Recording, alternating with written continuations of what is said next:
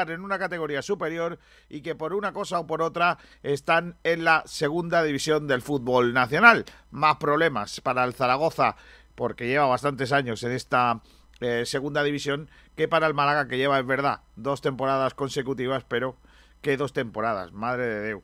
En fin, hoy vamos a hablar de ese partido. Eh, no, no nos queremos dejar ningún resquicio para que sepan todo lo que hay que saber previo al encuentro que se disputa el próximo domingo entre dos equipos necesitados obligatoriamente de seguir sumando uno por salir de la zona baja de la clasificación y otro por mantenerse en esa zona tranquila y quién sabe si un poquito más. Pero de momento el Málaga Club de Fútbol prepara su compromiso ante el Zaragoza del próximo domingo. Mañana habrá rueda de prensa de Sergio Pellicer, habrá convocatoria. Nosotros vamos a, como digo, desmenuzar esa actualidad del conjunto malagueño en pos de eh, hablarle y contarle cómo plantea eh, o cómo creemos que va a plantear el técnico ese compromiso. Así que gracias por estar ahí, espero que se diviertan, que les instruyamos en cuanto a noticias se refiere y que si quieren colaborar con nosotros, pues sabéis que tenéis todas nuestras líneas habituales, Facebook, eh, YouTube,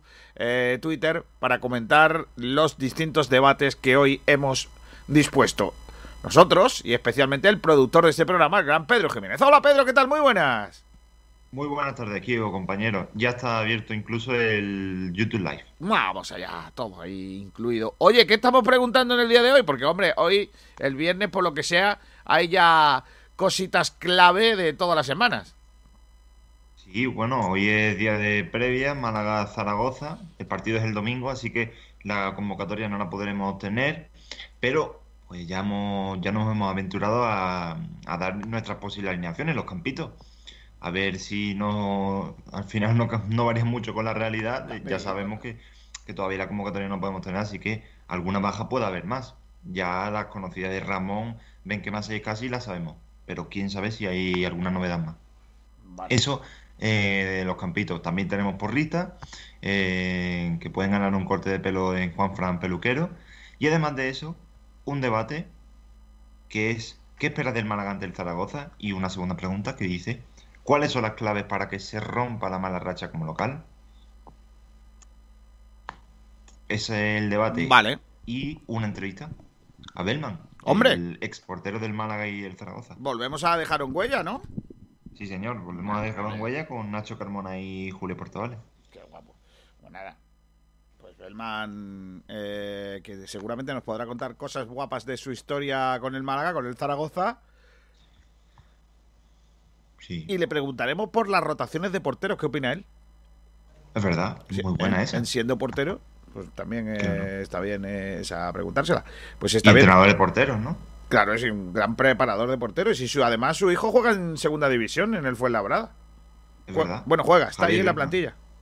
Sí, bueno, es canterano, tiene 22 años todavía. Canterano del Madrid, que ahora está en el, eh, en el Fuenlabrada. Está por ahí el gran Salva Aguilar. Salvi, hola Salvi. Buenas, Kiko, compañero. Tú te traes también los datos del Zaragoza, ¿no? Sí, un poquito ahí desmenuzar un poquito del Zaragoza, jugadores más destacados, la, la alineación que suele se suele presentar el Zaragoza y, ahora, ahora en un ratito lo, veremos. Claro, y sobre todo que nos cuente cómo es este nuevo Zaragoza de Jim, que a mí es un entrenador que me gusta. A ver qué, qué ha cambiado en el Real Zaragoza Zaragoza de, de Jim. Eh, ahora me, cuentas detalles. Está por aquí un grande director de Por Pelotas. Hola, Borja Aranda, ¿qué tal? Muy buenas. Muy buenas, compañeros, ¿qué tal? Qué bueno, qué bueno la táctica del Atlético de Madrid para ir eh, dosificando los eh, contagios de coronavirus para terminar la temporada con todo el mundo ya pasando el virus, ¿no?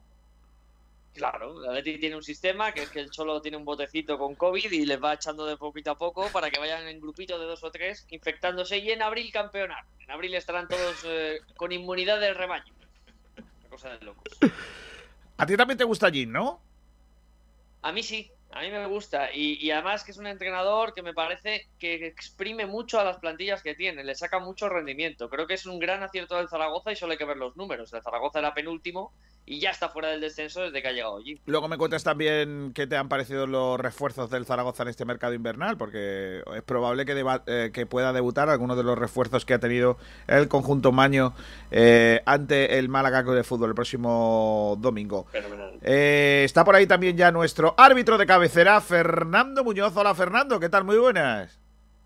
Buenas tardes, Kiko. Buenas tardes a los oyentes de Frecuencia Malaguista. Venga, ¿quién nos pita? Dame un susto para, empezar el programa. Pues sí, hoy creo que te hoy creo que te lo voy a dar porque no es uno de tus no es un árbitro de, tu devoción precisamente. Se, trata del archiconocido ya Daniel Jesús Trujillo Suárez. No, no, no, no, no, no. Hombre, no, no, no. hombre Trujillo. No, no, no. Ya está. Es sospechoso, ¿eh? Aranda, ¿cómo, ¿cómo tienes la tarde del domingo para venir a narrar tú? Eh, eh, ¿a, qué, ¿A qué hora es el Málaga? A las fresquitas, a las 4 de la tarde. A las 4 de la tarde, a las 4 y cuarto me parece que no. No llego, no llego, no llego, no llego. Tengo compromiso, tengo compromiso con mis muchachos. Tengo compromiso con mis muchachos, pero vamos, que es un árbitro, es un árbitro... Es que yo me veo ya desde el minuto uno dándole palos. Es un árbitro con mucha experiencia ya en el fútbol profesional. Lleva 12 años ya en el fútbol profesional. 12 años jodiéndole la vida al fútbol. entre primera y segunda, sí. 12 años liándola. 12 años. Oye, eh, Fernando, ya que estás, eh, ¿qué te parece la designación del de representante español para la Eurocopa? De Burgos Bengochea. De Burgos Bengochea. Bien, para mí es uno de los mejores árbitros que hay en la primera división. Entonces, pues tenemos que están pitando las Champions y son los, los que pitan, digamos, Eurocopa Mundial y Champions. Mateo Laoz, Gil Manzano y el otro es Carlos del Cerro Grande, pues ahí están Sánchez Martínez de Burgos Bengonsea. Hay un grupo de dos o tres árbitros que serán los sucesores posiblemente de ellos. Claro. Vale, eh, por cierto, eh, otro, otro tema arbitral. ¿Viste el otro día la agresión al árbitro en Sevilla? No, no, no. Lo he leído, pero no, no lo ha llegado a ver. ¿En qué, qué fue? ¿En, qué categoría fue? Tercera andaluza. En Mairena del Alcor. No, en Alcalá de Guadaira. Ay, perdón, Alcalá de Guadaira. Sí. vamos, los dos pueblos son. Sí, están más lados. ¿Tercera andaluza qué es? ¿La, tercera regional antigua, digamos? La, segunda regional, ¿no? Ah, no, primera, primera regional. partido regional. Sí, partido regional, sí, sí. Ahora le llaman andaluza, pero es primer, eh, regional. Nada, le, agredieron al árbitro. Eh, hay dos cosas muy chulas que me han gustado en los últimos momentos. perdona, Kiko, ¿qué fue? ¿Un espectador o.? No, no, no, un personaje. Bueno, un, un personaje que dice que era jugador de fútbol, pero vamos, no es ni jugador de fútbol, nada, podía pesar 130 kilos, básicamente. Pero bueno, la idea es que este muchacho le agredió porque metieron un gol en el descuento los del otro equipo, que era el Mosquito. Era, el partido era eh, Ciudad Sí, el partido era Ciudad de Alcalá de Guadaira, que ya el nombre ya miente, porque Alcalá de Guadaira no es una ciudad, es un pueblo. Y eh, contra el Mosquito. Que pues, el Mosquito puede ser filial. El Mosquito puede ser filial sevillano de la Mosca, ¿no? o equipo de Dembélé, ojo. O el equipo, o el equipo comprado por Dembélé, que también puede ser. Nada, eh, entonces marcó el Mosquito, que estaba jugando allí en, la ciudad, o la no ciudad de Alcalá de Guadaira, eh, y bueno, marca, a la salida de un córner. Y este muchacho, pues cuando el árbitro estaba de espalda, pues le endiñó. Eh, luego no había pantalones de sacarlo del campo. Y hay una cosa que me ha gustado mucho de los últimos días es que el club ha dicho que ya no va a volver a jugar más y que él ha decidido retirarse del fútbol. Con, con 130 kilos cínicos. ¿no? No, no sé si. No, lo, no sé si no tenía. Lo sacar del campo. No, no, no. No, no, no, lo podían sacar del campo porque no se quería ir, básicamente, y querían diñarle a todo el mundo. No, no, lógicamente no, tal. De todas maneras, me hace mucha gracia. Eh. No, me voy a retirar del fútbol. Pero si el fútbol te había retirado desde que empezaste, chaval. Si no vales ni para estar escondido. Y después, por otra parte, si es que la federación es la que debería de haber dicho, tú no juegas más al fútbol porque eres un delincuente. Pero la federación, otra vez volvemos a lo mismo. Eh, imagínate que este chaval, por lo que sea, quisiera volver al fútbol. Cuando cumpla su sanción, que a lo mejor son 20 partidos o 24 o a lo máximo 40, que no se lo van a poner. Eh, cuando este muchacho quiera volver, pues a lo mejor vuelve otra vez y le vuelve a pegar a otro tío. Es que estamos en eso. Y en lugar de la federación coger y decir, tú no juegas más al fútbol porque no eres un deportista, eres un delincuente. Independientemente que el árbitro tendrá que denunciarlo por lo penal también para que eh, para que le, caiga todo el peso de la ley que se pueda a un tío que es un agresor. Pero en fin, tampoco vamos a hablar de eso, vamos a hablar de, de deporte. Última hora del Málaga Club de Fútbol, una última hora del Málaga Club de Fútbol que como siempre no está en los talleres Diego Rodríguez con el gran Sergio Ramírez. Talleres Metálicos Diego Rodríguez, tu carpintería de aluminio al mejor precio, te ofrece la última hora del Málaga Club de Fútbol. Hola Sergi, ¿qué tal? Muy buenas. ¿Cuál es la última hora del Málaga? Hola chicos, ¿qué tal? Buenas tardes. Eh, bueno, pues vamos con esa última hora del Málaga Club de Fútbol. Nuevo entrenamiento en el anexo de la Rosaleda que arrancó a partir de las 11 de la mañana. Una sesión en la que el primer equipo ha hecho un entrenamiento con menos intensidad, lo que podemos llamar una sesión de descarga de cara a ese partido del próximo domingo. Un entrenamiento en el que la primera parte ha sido carrera continua, luego han ha habido unos cuantos rondos, han jugado al foot tenis y también han practicado eh, la finalización de jugadas con centros y remates en el interior del área. Una plantilla que entrenó por, por grupos, algunos estuvieron en el anexo, otros estuvieron en en la Rosaleda. En cuanto a lesionados, y vamos a lo importante, el Málaga de momento tiene a tres jugadores con los que no va a poder contar para el próximo partido. Ichan Benquemasa y Ramón Enríquez son los tres jugadores de momento que están en la enfermería y están prácticamente descartados para el encuentro de mañana. Recordamos eh, que mañana sábado el equipo va a realizar el último entrenamiento de la semana a las 11 de la mañana.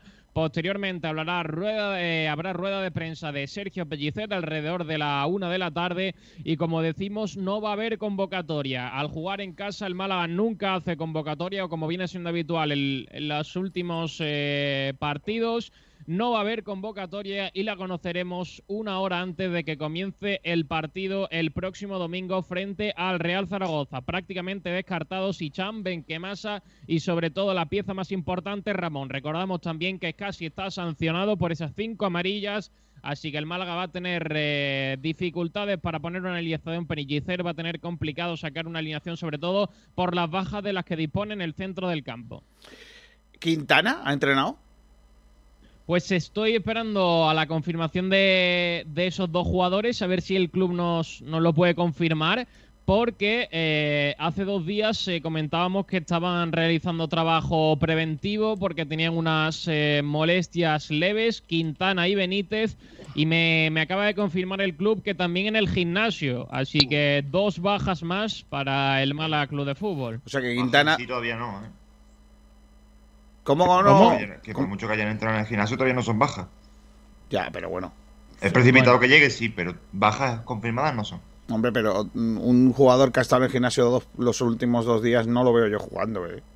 En el, que sí entrena con el primer equipo, como dijimos, es Mini, que lleva desde el miércoles.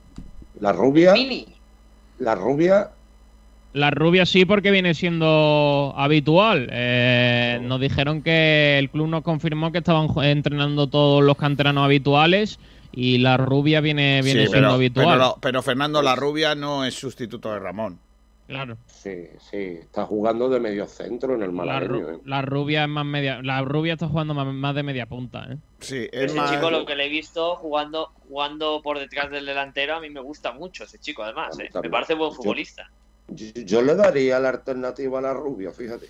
Pues yo pensaba que, que iba a jugar es Quintana, pero tal. Lo de Mini puede ser la otra opción, ¿eh? Complicado. No lo sé. Yo lo veo muy complicado. Que salga de inicio. No, que es que entonces, ¿quién, ¿quién va a llevar el equipo? ¿Cristian o si no está Yo creo que va a ser Cristian Luis Muñoz. No, adelantéis debates que si no se nos queda el programa corto. No, no, no, mezcléis, no, me, no que, si no, que debatimos, que leche. Leamos, que nos leamos. Claro, claro, claro, claro. Eh, oye, Sergi, entonces eh, no podemos descartar todavía a Cristian, a perdón, a Quintana, pero sí podemos descartar ya a Ramón, eh, Ichan y Benquemasa, eso seguro que no van a estar. Ya no, Lo, ya no lo decía y Benquemasa, mmm, casi, casi, casi. Es que yo diría que no. Ramón nos dijeron que posiblemente, de momento no está confirmado, pero bueno, al final tampoco nos pueden decir eh, de lunes a, a, sábado a ver qué, qué va a ocurrir, ni, ni, ni, no saben, ni no lo saben. Eh, es imposible eh, saber si avanza a lo mejor más rápido de lo previsto. Pero como dijimos, Ramón no, no ha entrenado en toda la semana por, por, prevención. Como dijimos, tiene un problema en el, en el hombro derecho y posiblemente sea baja, eh, no ha entrenado y por tanto pues está complicado que juegue. Esos tres jugadores yo creo que mañana lo dirá Pellicer, le preguntarán seguramente por las bajas y yo creo que ya Pellicer confirmará que no, que no estarán. Vale, el, el, resto de la última hora del Málaga Club de Fútbol eh, se habla de otros temas que no tienen nada que ver con, con lo deportivo, que son básicamente que ayer hubo cositas de publicidad con el Málaga, ¿no? Sí, ayer eh, renovó B-Soccer con el Málaga hasta 2022. ¿Qué dice y Pablo? Creo que también hubo un acto de, Coca-Cola. Pablo Gil, ¿no? Pablo Gil, ¿qué ha dicho Pablo Gil que esto? Sí, Pablo Gil llamó a Pellicer y se arregló eso rápido. Correcto. Cinco minutos. También hay que decir que allí también está Víctor Miralles, ¿eh? Que no te creas tú Sí. que... que-. Pero Miralles, Miralles ya, es, ya es dueño de la empresa. Miralles ya no, no, no va a estar timida. Correcto. Y lo otro que presentaron fue el calendario de la marca de bebidas de la chispa de la vida, ¿no? Exacto. Como viene siendo habitual todos los años. Este año, por lo que sea, como no hemos podido ir a la prensa, no tenemos calendario. Es una pena. Vale. Oh. El año pasado lo sorteamos. ¿Te acuerdas que el año pasado sorteamos? No sé quién fue a la rueda de prensa. Sorteamos un calendario. Claro, el calendario, el calendario de la. Sí, ah, no, que fui yo el año pasado, claro. Si fue en la. Si fue allí en. ¿Fue el calendario? Ah, no, fue lo que hicimos fue también eh, la bufanda aquella que era con restos de plástico. ¿Te eso sí me acuerdo. Sí, sí, sí. de eso sí. sí me acuerdo. Pero un calendario no, no me suena a mí. Sí, hombre, el calendario del Málaga de todos los años, de, de la bebida esta de la chispa de la Sí, vida. sí, pero que de sortearlo no, no me acuerdo yo. Bueno, pues hay actos oficiales de esta historia, de, de marcas que sigan apostando por el Málaga Club de Fútbol y hay que agradecer, ¿no? Que, que se sigan volcando con el conjunto malaguista, también en tiempos difíciles, estas, estas situaciones, estas marcas. Tengo, eh, Sergio, te despido, ¿no? Sí, me marcho, chicos. Muchas gracias. Nos vemos ya el lunes. Que vas a, que vas a descansar porque... abrazo. Vas a descansar porque ayer estuviste viendo la isla de las tentaciones hasta las 5 de la mañana, ¿no? Básicamente, ¿no? Yo no veo eso. No, lo has dicho tú. Eso, eso, hombre, deberían, deberían eliminarlo de la Pero si tienes incluso una sección en tu programa ese, en tu podcast lamentable. eh, Cuidado. Bueno, pero Cuidado eso, con lo lo que lleva, vaya a decir. pero eso, eso lo lleva don Pedro Jiménez.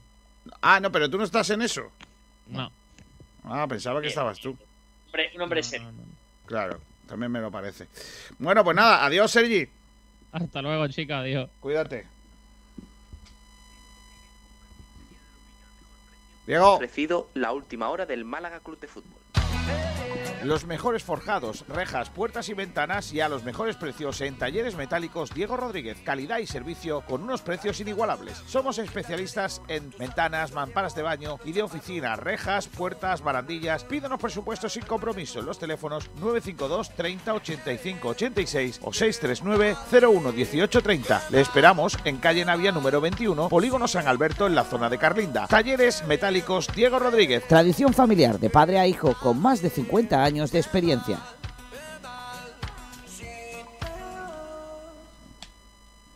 Pues ahí estaba, los talleres Diego Rodríguez. Tengo editorial, tenía ya ganas de leerosla, está ya subida desde ayer en la página web de la radio. Y yo creo que te va a gustar mucho, Aranda, porque yo sé que tú estás, tú estás últimamente un poco despegadillo de la, de la actualidad malaguista, eh, sobre todo en la que, la que no tiene que ver con los partidos. Y Entonces, claro, yo Claro, te lo claro. quiero contar a, a ti para que tú lo sepas, ¿vale? Y el titular que tiene este editorial de hoy es el intento tardío de lavado de imagen de Blue Bay. Pero bueno. Y dice, y dice, como podéis leer en eh, Frecuencia Malaguista. Pensé que iba a ser algo más rápida la puesta en marcha del mecanismo de blanqueamiento y lavado de imagen de Blue Bay, pero la firma hotelera se crea aún con la capacidad de marcar los tiempos de la situación y ha planteado su complicada defensa ante el malaguismo muchos días después de que su línea de flotación y argumental fuese devastada ante la investigación por la supuesta falta de pago de la publicidad en las camisetas del Málaga Club de Fútbol. Resumida, la estrategia ha sido como sigue. Atención, Aranda, que te lo digo en tu idioma para que tú lo entiendas, ¿vale? Esta es la, la estrategia que esgrime Blue Bay.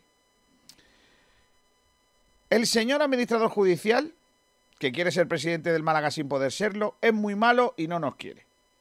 Y eso que nosotros somos, eso que nosotros somos muy buenos.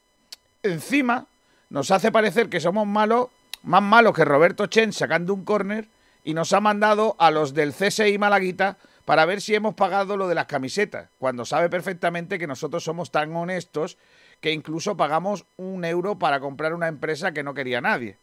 Para colmo, el que come huevos fritos en su despacho, José María Muñoz, pasa de reunirse con el segundo dueño del club. Y claro, es que hay que ver la injusticia que es que pregunte a la jueza si es verdad que pagamos o no lo de las camisetas y no llamarle a Sarli para que le cuente la verdad del asunto. Que si no encuentra la factura es porque no ha buscado bien.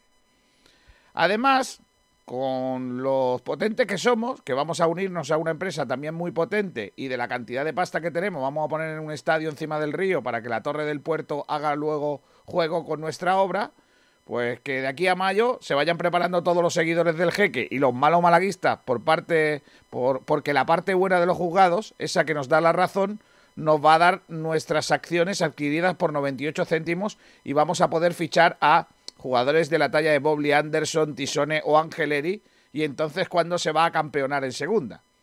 Aquí tiene el lector el correcto, en correcto malagueño, lo que de verdad le quieren decir desde Blue Bay, para que no caigan en manos de los malos y de intereses de gente que en realidad son del Sevilla o algo y no quieren lo mejor para el Málaga Club de Fútbol. Yo os he explicado así, abuela pluma, lo que en vuestro idioma os diría llamad Charlie. ¿Vale? O lo que realmente, lo que quiere decir llamar Charlie al malaguismo, pero claro, en, versión eh, malaguita para que todo el mundo lo entienda. Ha faltado poner un par de camperos, un poquito de pescado sin limón en el artículo, pero bueno, más o menos esa es la línea argumental de estos señores. La, la historia es así de sencilla. Blue Bay eh, prácticamente es el inventor de la vacuna del COVID, y, todos los demás que no creemos en eso, pues somos unos negacionistas de mm, la pura verdad que es la de ellos. Son eh, unos señores que dicen haber puesto dinero y cuando todos sabemos que poner lo que se ha dicho poner no han puesto. Eh, y si lo han puesto en algún momento ha sido para recuperarlo rápido y ligero, vaya a ser que luego no cobrasen. Eh, esa ese lavado de imagen que yo esperaba que fuese un poquito antes ha tardado un poco porque, insisto, creo que Blue Bay todavía se cree en la potestad de poder decidir los tiempos en esta situación cuando los tiempos los marca el juzgado, que son básicamente los que realmente pueden hacer algo relacionado con, con ello. Hoy quería leeros esta editorial también en el arranque del eh, programa, sé que no pega porque es eh, previa, pero no quiero dejar de pasar hacer una labor social para con los oyentes de la radio eh, que no hayan entendido lo que quiere decir Blue Bay. Porque claro, Blue Bay como es top, a lo mejor el malagueño raso no entiende el idioma. Entonces, para, para no caer en ese problema, oye, yo os ayudo un poco. Que es un poco la, la, filosofía. Así que espero que os haya quedado más claro la, la línea argumental de Blue Bay. muy claro, me ha quedado muy claro. Es me enfado y no respiro. Y ellos son muy malos y nosotros muy buenos. Es que no, no, hay mucho más. Es decir, al final no se argumenta realmente con pruebas ni con unas bases absolutamente incontestables. Es yo me enfado, no respiro, yo soy el bueno, tú eres el malo y a ver quién la tiene más larga. De verdad, no hace nada bien al Málaga toda esta situación. Claro, claro, o sea, Blue Bay lo que tiene que seguir es callado esperando sentencias judiciales y demostrar con papeles Claro. las cosas que dicen, o sea, es que es muy bonito decir, no, no, que yo soy, a ver, yo soy más santo que, que Fray Leopoldo. No, no, eh, chico, eh, si tú de verdad no debes dinero, enseña un papel, pero yo todavía no he visto un papel en donde diga que, que lo de la camiseta está pagado, por ejemplo. Bueno, pues nada, para, para, para, para ser honrado hay que demostrarlo. ¿No? Se supone. Es la misma táctica que usa el Tani en los juicios. Ah, es La recto. de ellos son, el club es muy malo, José María Muñoz es muy malo, nosotros somos los mejores. Fijaos bien, hecho mucho más, Ontivero salió por muy poco. Pedro, fíjate tú bien que Altani y Yamal Salí se ponen de acuerdo en una cosa. No quieren a José María Muñoz. Claro. Por algo será, porque igual a José ¿no? María Maño- Muñoz les está cortando el rollo. Los enemigos de tus enemigos son tus amigos. Claro, claro que sí. Al final esto eh, eh, es así. Bueno, y un detalle más, por cierto, eh, lo último del juzgado, o la jueza del juzgado de instrucción número 14 de Málaga, que es el que lleva el tema Altani y todo eso, que creo que va a pedir eh, un abogado de estos de... De los de las películas norteamericanas, en caso de no poder tener abogado, se le proporcionará un abogado de. ¿Cómo se llama? De oficio. Pues parece ser que como, como Altani se ha quedado otra vez sin abogados, porque Altani, por lo que sea, a lo- los, Pero ¿qué, qué cosas le pasan al Tani? No, el, el- el pobre hombre. hay que ¿Qué ver, pobrece- pobrecillo, eh, pobrecillo. Pues Altani se ha quedado otra vez sin abogados. Y entonces, para evitar, claro, a- para evitar líos, la jueza ha dicho, mira, te voy a poner un abogado aquí de los que Abogado. tenemos. Un abogado de guardia para que te ayude, hombre, porque no podemos estar aquí paralizando el tema. Eh, claro, desde todo el mundo piensa que lo que está haciendo Altani es ganando tiempo para que se alargue esto lo máximo posible y joder a todo el mundo. Eh, el caso es que yo lo que pienso también es que no hay abogado normal y corriente que aguante trabajar con ese señor. Igual que tampoco hay agencia de comunicación que aguante trabajar con ese señor. Pues ese señor se cansa antes de la agencia de comunicación que de cualquier cosa. Por cierto, ya no tiene Altani a la agencia esa madrileña de, comunicación que con tantas ganas empezó la, movida hace poco. En fin, eh, pues nada, a esperar el eh, abogado defensor que llegue en este caso a ayudar a Altani, a defenderle, porque de momento está sin abogado, con la cantidad de abogados parados que hay, ¿no? Que digo yo que alguno habrá que aguante la movida. En fin, vamos a hablar de fútbol. ¿Contra quién juega el Málaga, Salvi? Bueno, pues como ya había adelantado antes el inicio del programa, el Málaga juega el domingo a las 4 en la Rosaleda contra el Zaragoza. Un Zaragoza que está ahora mismo justo por encima del descenso con 23 puntos, tan solo un punto por, por encima de, de estos puestos de descenso. El Málaga, por su parte, está a 9 por encima del descenso y a 6 de puestos de playoff. Y bueno, centrándonos sobre todo en el Zaragoza, ¿no? El Málaga lo vemos día a día, estamos más pendientes. El Zaragoza, pues lógicamente no, no estamos todo el día viéndolo, ¿no? El Zaragoza es un equipo relativamente sólido, eh, si tiene, teniendo en cuenta la, la mitad de tabla para abajo, es el equipo que menos gol encaja, con 22 goles, y aunque está en esos puestos ahí de sufrimiento, ¿no? A punto de, de entrar en playoff, eh, de playoff de, de puesto de descenso, es un equipo que, como he dicho, encaja 22 goles, y el Málaga, que por ejemplo está más arriba en la clasificación, eh, encaja más que el Zaragoza, con 29 goles. El equipo está entrenado por Gin, ¿no? Por Juan Ignacio Martínez. Eh, y son el peor equipo eh, como visitante. Y solo han conseguido cuatro puntos de, de los 23 que lleva el equipo. Eh, fu- fuera de casa, lejos de la Romareda, solo le ha ganado al Alcorcón en el inicio de temporada y empató fren- frente al Cartagena. Esto, pues, podríamos pensar que un dato, bueno, de hecho es un dato positivo, ¿no? El peor visitante llega a la Rosaleda, pero es que el Málaga no, no, no tiene mucho repertorio en la Rosaleda y, y es eh, el peor local junto al Cartagena. Eh, solo ha conseguido el Málaga 11 puntos en la Rosaleda y, y bueno, pues enfrentan el peor visitante contra el peor local. El, el Zaragoza, que como he dicho, pues está con 23 puntos, eh, ha ganado este año 6 partidos. eh, frente al Alcorcón, Albacete, Fuenlabrada, Lugo, Logroñés y Ponferradina. Como he dicho antes, solo fuera de casa el Alcorcón. Eh, con respecto al juego del Zaragoza, es un equipo que suele ganar cuando tiene la posesión del balón, aunque es cierto que en todos los partidos que ha ganado la posesión ha estado bastante reñida, quizá se la lleva por muy poco, pero casi siempre suele ganar cuando tiene la, posición, la posesión del balón. Eh, tiene varios jugadores destacados, sobre todo eh, Narváez, que es un jugador colombiano, eh, que eh, es imprescindible para, para, el, para los de Jim.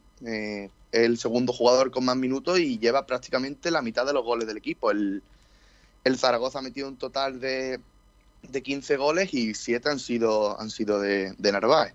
Además, este jugador lleva también una asistencia y, y bueno, hay que tener cuidado con él. ¿eh? Pues sí. Luego también, también está eh, Íñigo Eguara, que es un jugador español que es de los más destacados, es centrocampista del Zaragoza. Bueno, destacar que Narváez suele aparecer eh, sobre todo como extremo izquierdo, también a veces delantero, pero, pero principalmente en el extremo izquierdo. Y ya volviendo a Eguara, es un jugador español. Es centrocampista y es uno de los jugadores que, que más pases da dentro de su equipo, que eh, dirige pues el juego, ¿no? Todo, todo el juego del Zaragoza pasa por él y que además lleva dos asistencias. Eh, luego, eh, he dicho, eh, Narváez de los máximos goleadores, ¿no? Siete goles, prácticamente la mitad, y ya eh, si quitamos a Narváez, el Zaragoza muy lastrado, digamos, de cara a puerta, porque eh, no tiene otro, otro goleador, digamos, de referencia. Eh, si quitamos a Narváez, pues todo, bueno, hay varios jugadores que tan solo llevan un gol, como Adrián, Javi Rojo, Chavarría, pero, pero no hay otro que destaque por, su capacidad goleadora. Eh, respecto a la formación, pues el Zaragoza suele jugar con un 4-4-2 desde la llegada de Jim. Es, el pasado diciembre, recordemos que es el tercer entrenador del Zaragoza este año.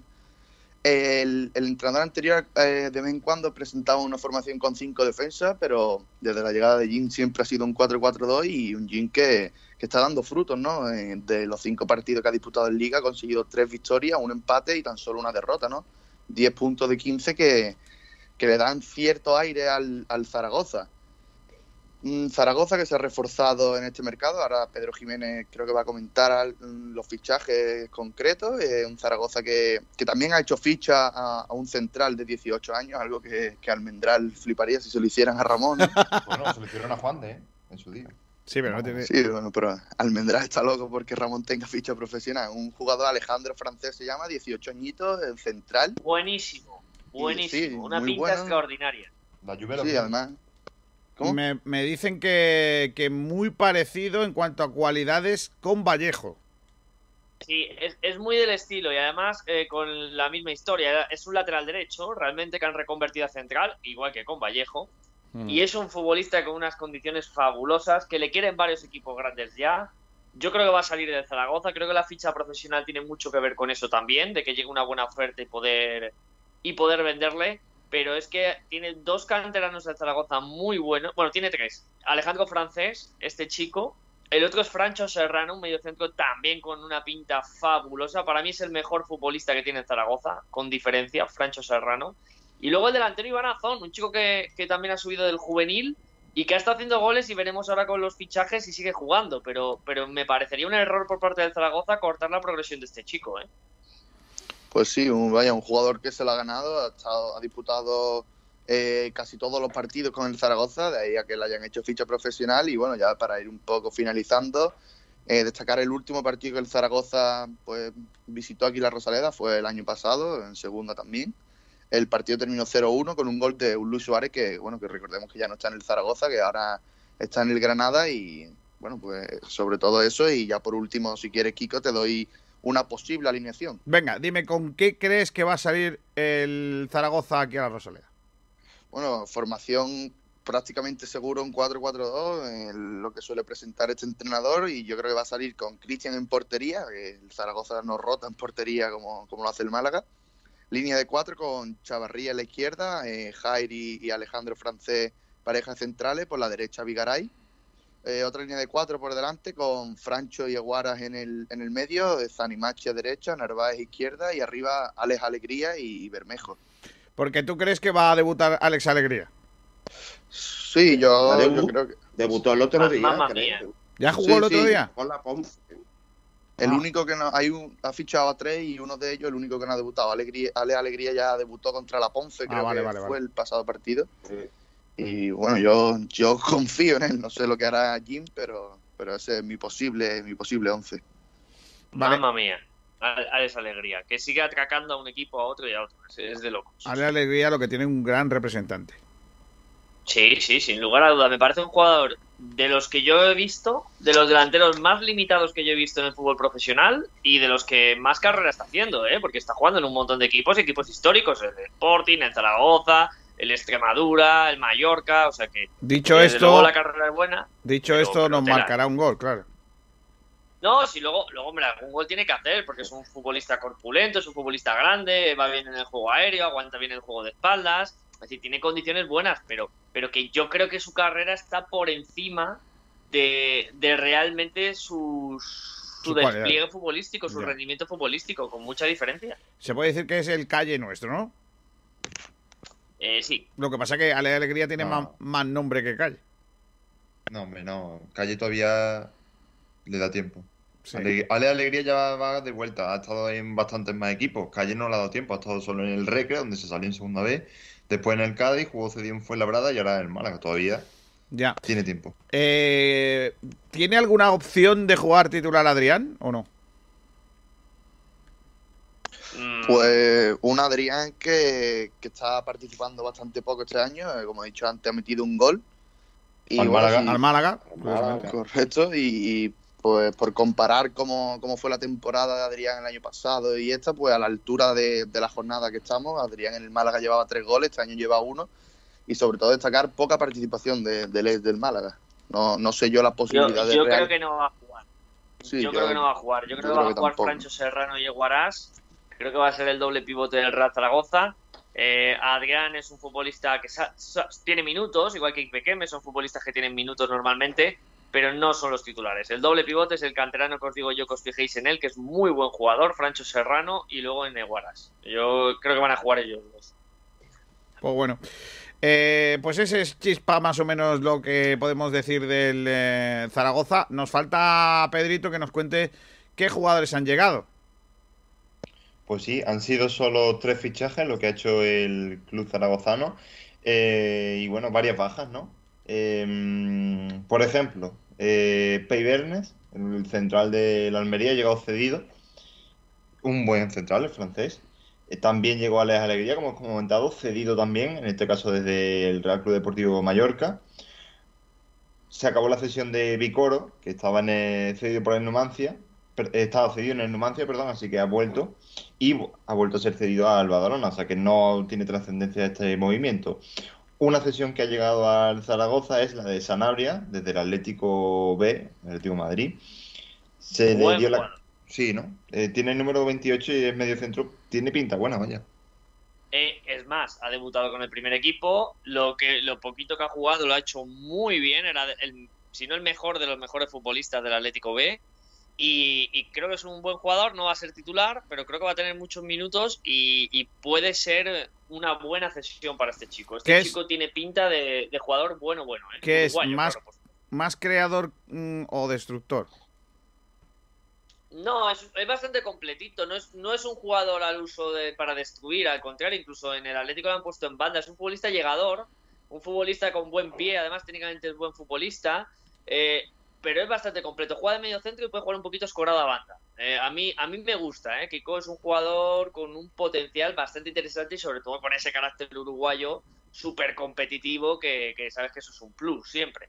Es un jugador joven, eh, por mejorar, pero que de verdad creo que, puede ser un futbolista bueno, bueno, tiene buen pie, ¿eh? No, no te pienses que es un, un tuercebotas. No, de no, estos no. que pegan y corren. No, no, no, no. Es completito, bastante completo este chico Sa- Mm, Sanabria. ¿Más eh, es un Katie Vale con la cabeza bien puesta o cómo?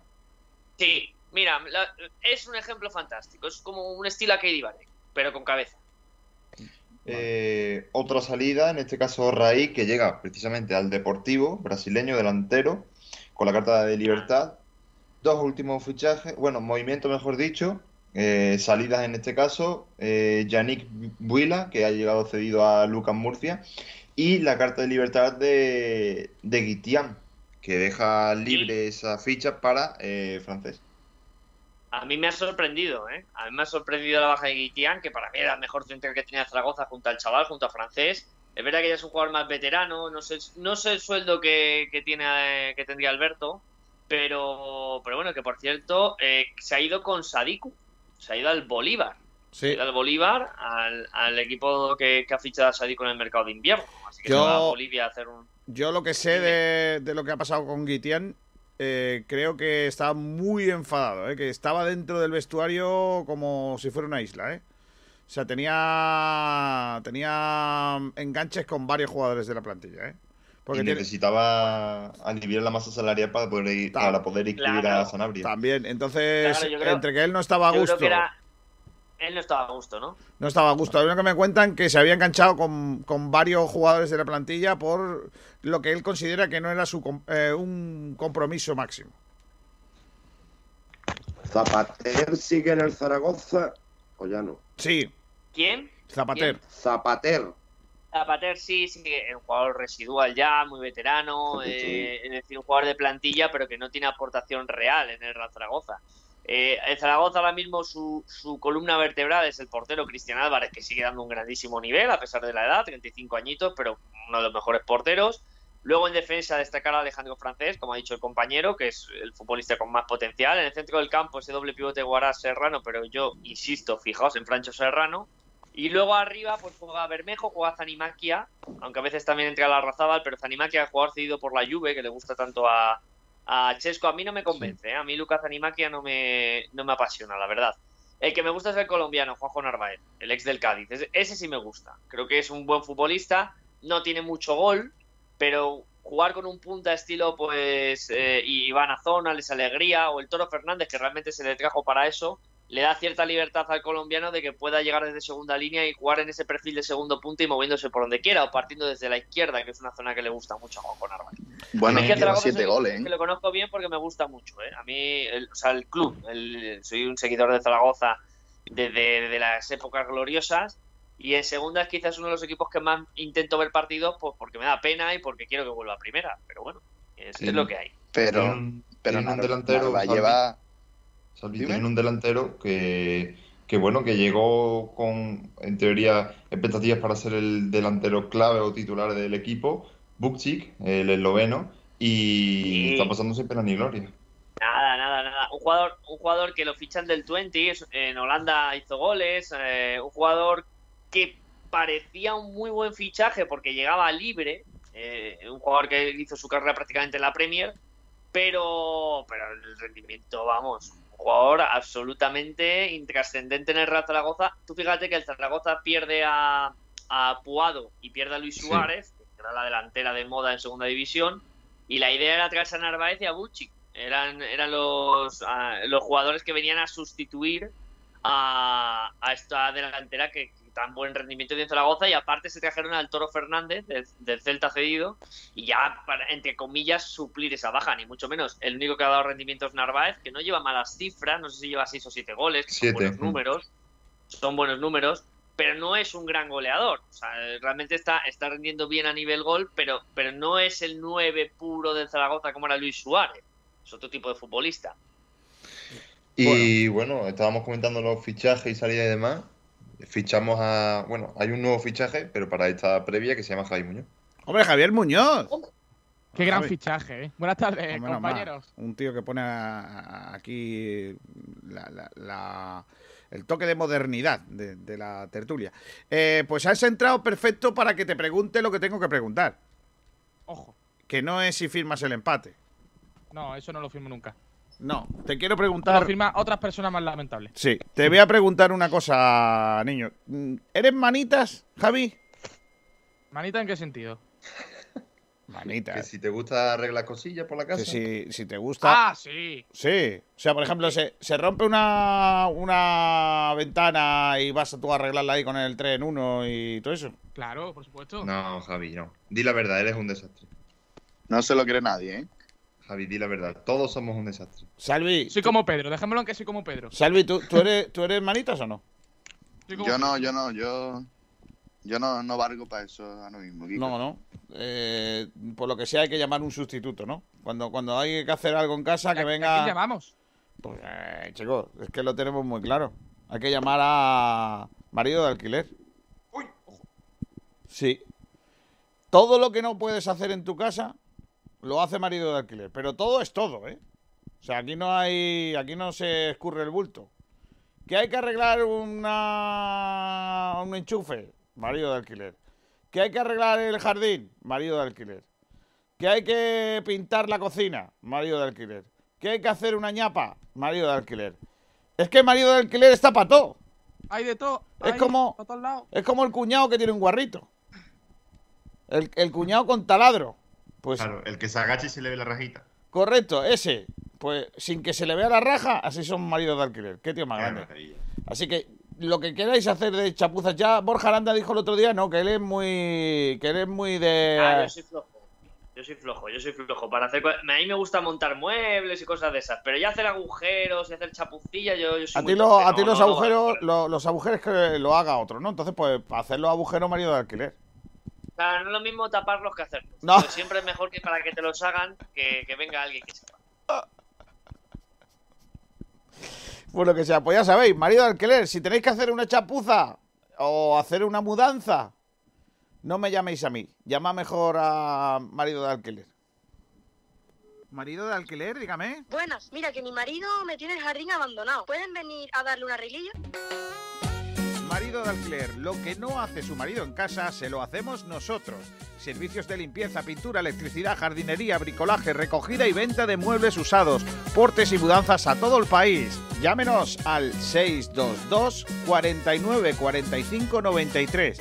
622 49 45 93 y le daremos un presupuesto sin compromiso. Marido de alquiler, lo que no hace su marido en casa, se lo hacemos nosotros.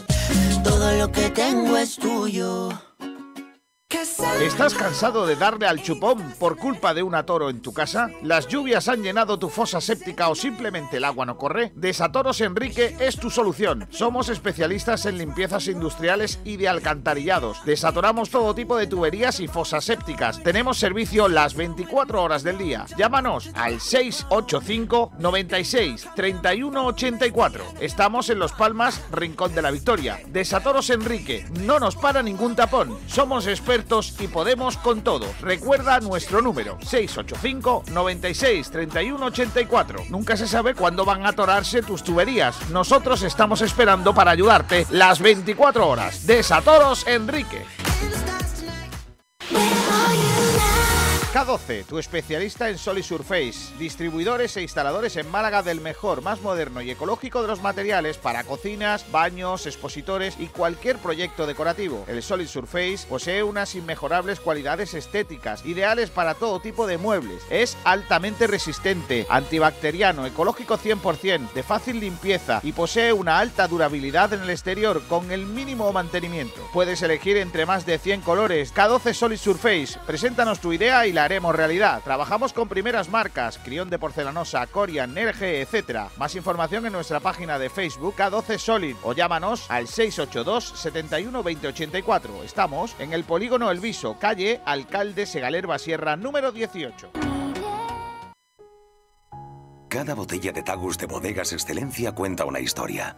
Una historia que comienza seleccionando manualmente los mejores racimos de Cabernet Franc en nuestras propias vides de la serranía de Ronda para después reposar en una barrica de roble francés que le aportará cuerpo y aroma. Una botella de Tagus Tinto Roble tiene mucho que decir. Admire su color, aspire su aroma, saboree sus matices. Tinto Tagus, disfrútelo con todos los sentidos. Bodegas Excelencia, en el corazón de Ronda. Los mejores forjados, rejas, puertas y ventanas y a los mejores precios en talleres metálicos Diego Rodríguez. Calidad y servicio con unos precios inigualables. Somos especialistas en ventanas, mamparas de baño y de oficina, rejas, puertas, barandillas. Pídanos presupuestos sin compromiso en los teléfonos 952 30 85 86 o 639 01 18 30. Le esperamos en calle Navia número 21, Polígono San Alberto en la zona de Carlinda. Talleres metálicos Diego Rodríguez. Tradición familiar de padre a hijo con más de 50 años de experiencia. Porque esta temporada va a ser complicada. No un huevo que se echa a freír. Porque cada partido saldremos a comernos al rival con humildad. Que yo comía patatas fritas con huevo en mi despacho. Échale huevos. Vive con Sport Direct Radio en el 89.1 de FM y en sportdirectradio.es todos los partidos del Málaga Club de Fútbol. Porque tiene unos huevos muy grandes. Sport Direct Radio, otra forma de hacer deporte. Vamos a lo que vamos. Vamos al tema Málaga Club de Fútbol, Pedrito. Pues sí, porque tenemos que debatir del partido, más tarde Campito. Así que, bueno, vamos a recordar cuál es esa pregunta en el debate que tenemos eh, para el partido en sí, que son dos, realmente. La primera es, ¿qué esperas del Málaga ante el Zaragoza? La segunda, ¿cuáles son las claves para que se rompa la mala racha como local? Empecemos. Venga, ¿quién empieza? Pues yo creo que me voy a repetir ya demasiado, pero creo que va siendo hora de ganar. O sea, es que no sé qué pasa dentro en casa, pero no se consigue ni queriendo la victoria. Y obviamente yo lo que espero ya de una vez por todas contra un rival que, bueno, es el Zaragoza, sí, pero está en horas bajas, por así decirlo. Yo creo que el momento perfecto para, para ganar. ¿Cómo? Pues sinceramente no lo sé. Yo creo que es ya más cosa mental que otra cosa. Porque si estamos viendo que fuera de casa sí que llegan las victorias, no entiendo por qué en la Rosaleda no. No solo es que no lleguen, es que no juegan igual. O sea, el Málaga juega mejor fuera. Se siente como más cómodo. Sí. No es que juegue fuera muy bien, pero sí es cierto que parece que tiene más el dominio de, de todo el juego. Pero es raro, ¿no? Porque si hubiera público, pues te compro que, que de alguna forma pues pudieran, yo que sé, estar más con más presión del público, pero estando el estadio vacío tanto dentro como fuera, no sé, yo lo lógico sería a lo mejor lo contrario, ¿no? Fuera de casa, pues por el tema de los viajes, lo que se puede llegar de mm, en una peor estado y tampoco creo que sea así, pero no sé, un poco raro. Lo que se va a yo. esperar es que creo- lógicamente va a cambiar el rendimiento. No es lo mismo con la Rosaleda. Este debate ya lo hemos tenido días atrás, de que la Rosaleda llena, obviamente empuja. Pero claro, es que llevamos, creo que en liga desde octubre, si no me equivoco, desde principio de noviembre, sin conseguir una victoria. sí, desde O sea, son unos números muy malos. Muy yo creo malos. que es más, Eh, es la- más quizá, perdón, yo creo que es más quizá por lo que el equipo propone dentro del terreno de juego. Me explico. Cuando tú juegas fuera, es el otro equipo el que se supone que tiene que tomar la iniciativa. Y eso al Málaga le gusta, que el otro equipo lleve la iniciativa y no la tenga que tomar él. Porque la Rosaleda sí la tendría que tomar. Hombre, a no ser que venga un equipo como un español, un Mallorca, que son equipos dominadores. Pero los demás equipos son similares y cuando van fuera, esperan. El Málaga es un equipo que normalmente espera. Y yo creo que quizás eso influya para que en la Rosaleda, no al tener que llevar la iniciativa, quizás no vengan los resultados. Hombre, no, no es que esa sea la clave, pero, Pero es que yo eso, creo que hay, una- hay Fernando- un alto porcentaje de eso. ¿eh? me parece demasiado simplista, no por nada, sino porque si fuese eso realmente, eh, Pero influye. que. Pellicer no salga a ganar el partido si fuese por eso. El Es Málaga, los partidos que ha ganado fuera, alguno ha salido a masacar y ha, y ha masacado, no, ¿verdad? No. Pues A ver, lo ha ganado por, por jugadas puntuales. Yo es que voy a Sí pedir una cosa. hubo Yo, drama. yo voy a pedir una cosa, por favor. Que eh, a ver si somos capaces entre todos de, de- de enterarnos, ¿vale? Que A ver, a ver. dec- no, es que creo creo que, que no somos justos cuando decimos que el Málaga no sale a ganar.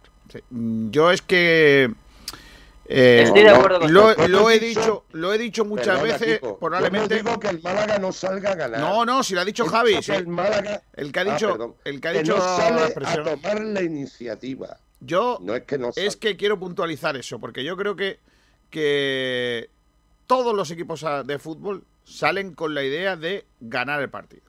Otra cosa es que en algún momento del partido el empate. No, pero yo me refiero a tomar la iniciativa. No, yo, claro, eso también, también te digo yo, pero vamos a intentar eh, utilizar esa frase porque entiendo que Pellicer está hasta los guitos de que la gente le achaque de que, No, sí, que- a ver, a que no ganar, sale a sí ganar los que- partidos. sí o sea, va, Pellicer. Pellicer, como todos los entrenadores, por muy amarrataques que sea, salen con un plan para ganar. Lo que pasa es que Claro. unos utilizan unas cosas y otros utilizan otras. ¿A nosotros nos gustaría que el Málaga fuese más protagonista y ganase de otra manera? Perfecto. Pero otro día el Málaga jugó en Alcorcón un partido amarrategui total, eh, sin demasiada aparente ambición, y gana, y nadie dice, joder, macho, el Málaga ha ganado el partido sin querer ganarlo. No es así. El Málaga sí quería ganarlo. Lo que pasa es que juega de una manera que, oye, por lo que sea es más rácana o, o es una manera más defensiva o más a contener o lo que sea. Y estoy absolutamente de acuerdo con ambos, más con Fernando que con Javi, porque Javi entiende que hay más cosas, yo creo que no, yo creo que es la única cosa. Bueno, esa y que lógicamente somos el Málaga, no tenemos los jugadores que, que nos gustaría tener para jugar a otra cosa y probablemente con, con la pegada de que necesitamos para ganar partidos, ¿no? Eh, pero dicho esto, yo creo que efectivamente el Málaga lo que le pasa en casa es que como el- tiene que proponer y, no sabemos o no podemos o no queremos, pues lógicamente nos cuesta trabajo. Nos cuesta trabajo y entonces pues hay equipos como el Fuenlabrada eh, o, mejor dicho, en la Ponferradina de hace dos semanas que nos ganan sin hacer mucho, que es esperando, haciendo de Málaga, claro, haciendo de Málaga. Claro. Al fin y al cabo, eh, es lo que dices tú, Kiko, que al Málaga, eh, si quiere ser protagonista, primero le cuesta y segundo, aun siéndolo, eh, no, le, no le garantiza que vaya a ganar. Porque en defensa tenemos errores eh, puntuales que, que nos condenan. Entonces, eh, el Málaga tiene que ser lo que estamos viendo. Y si hace falta jugar con cinco pues se juega, no pasa nada. Que no por jugar con 5 ya está diciendo Pellicer que no quieren atacar. No. El Málaga juega con 5 o con 3 o con 4 en defensa a lo mismo. Ya está. Eh, A ver, yo estoy de acuerdo realmente con nuestro árbitro. Es decir, el problema que tiene el Málaga es que cuando él tiene que ser el que lleve el peso del partido, tiene muchas carencias. Y ahí es donde el equipo sufre. Porque el Málaga es un equipo que por sus circunstancias y por la idea de su entrenador, está mucho más cómodo y vive mucho más cómodo siendo él el que espera al contrario para luego atacar los espacios que el otro genera. Es verdad que hace una, una presión inicial un poco alta para, para forzar el robo, para forzar el balón largo del, del contrario e intentar así la recuperación, pero cuando ya él hace un bloque más bajo a la línea de presión, espera un poco más en campo propio, ahí el Málaga está muy cómodo, pero eh, al ser local, al jugar en tu casa, parece que aunque no haya público, sí que tienes esa responsabilidad y esa presión de decir, coño, juego en mi casa, tengo que ser yo el que saque este, este partido adelante. Y ahí al Málaga le cuesta mucho más. Le cuesta mucho más porque le falta calidad y es una realidad. En cuanto no se juntan los Ramón y yo sabé, Jairo, los jugadores de buen pie no están bien o, o no están, eh, el Málaga es un equipo pues, con muchas carencias y que tiene que vivir pues del uno contra uno de Rahmani, del uno contra uno de Joaquín, de otro tipo de fútbol que creo que le beneficia en muchos partidos, como bien ha comentado Pico, por ejemplo en Alcorcón, un campo difícil, Santo Domingo, oye, pues plantea un partido un poco más feo, un poco más de que no pasen cosas, e intentar aprovechar el error del rival, pero que cuando tiene que ser protagonista se le nota que es un equipo que, le falta mucho. De hecho, los datos están ahí, ¿no? El Málaga cuando tiene la posesión, creo que esta temporada no ha ganado ninguna vez, o no sé si una. Y eh, como he dicho antes, Zaragoza cuando tiene la posesión, eh, bueno, no siempre, pero los partidos que ha ganado en la mayoría tienen la posesión, así que el Málaga tiene una difícil papeleta, ¿no? Porque si no le gusta ser protagonista y vemos que el rival cuando gana es cuando tiene la posesión, pues, pues quizá a ver cómo, cómo plantea Pellicer este, este partido. Evidentemente, con públicos en la Rosaleda sería muy distinto, pero no por el hecho de que la gente anime y tal. No, porque si el Málaga no propone, si el Málaga espera y no quiere tomar la iniciativa, el público empezaría a chillar y querría ver cositas. Entonces, claro, los resultados quizás hubieran sido muy distintos. Está claro, yo lo decía el otro día en el debate que tuvimos sobre eso, ¿no? Es decir, eh, eh, probablemente el- en la Rosaleda sin público eh, le es más fácil a Pellicer jugar como juega que con público. Porque eh, probablemente con público muchos de los días en los que el Málaga ha jugado como ha jugado y que no ha terminado de arrancar y qué tal, eh, hubiese sido pitado el Málaga en la Rosaleda.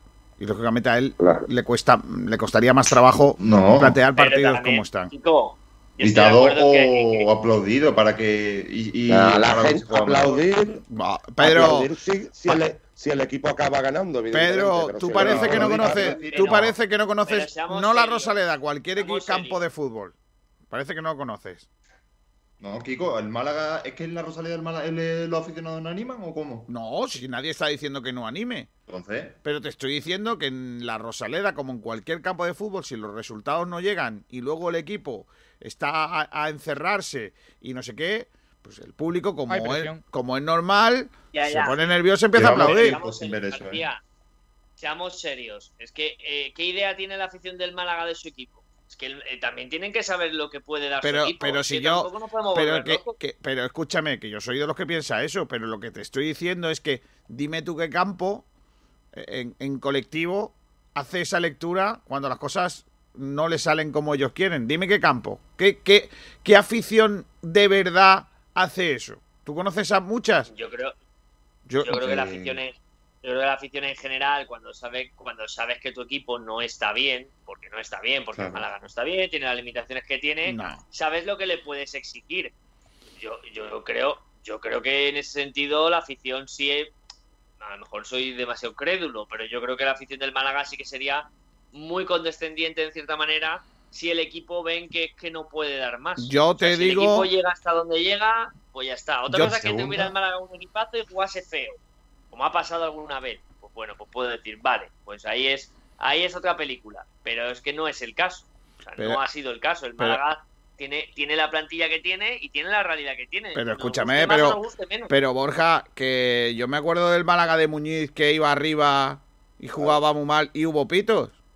Claro, lo que está diciendo Borja. Claro, pero, pero porque a lo mejor sí que había jugadores y había una plantilla que la afición consideraba Pero que estaba para más cosas y para escúchame. Borja, que tú estás pensando por ti y por mí, que yo, yo sí que creo en eso firmemente, lo que tú estás diciendo, pero yo creo, porque nada más que hay que irte a las redes sociales. Hay gente en las redes sociales, igual que en muchas partes, que quiere la destitución de Pellicer. Y eso, eh, un partido, otro partido, otro partido, como está yendo el Málaga la Rosaleda, ya te digo yo que se convertirá en, probablemente en más presión para el técnico. Yo te lo digo como lo pienso. Y, y además, el ejemplo más claro, y lo hemos comentado también en este programa no hace demasiado, es que eh, el año pasado Juan Piañor jugaba más tranquilo, sin público que con público.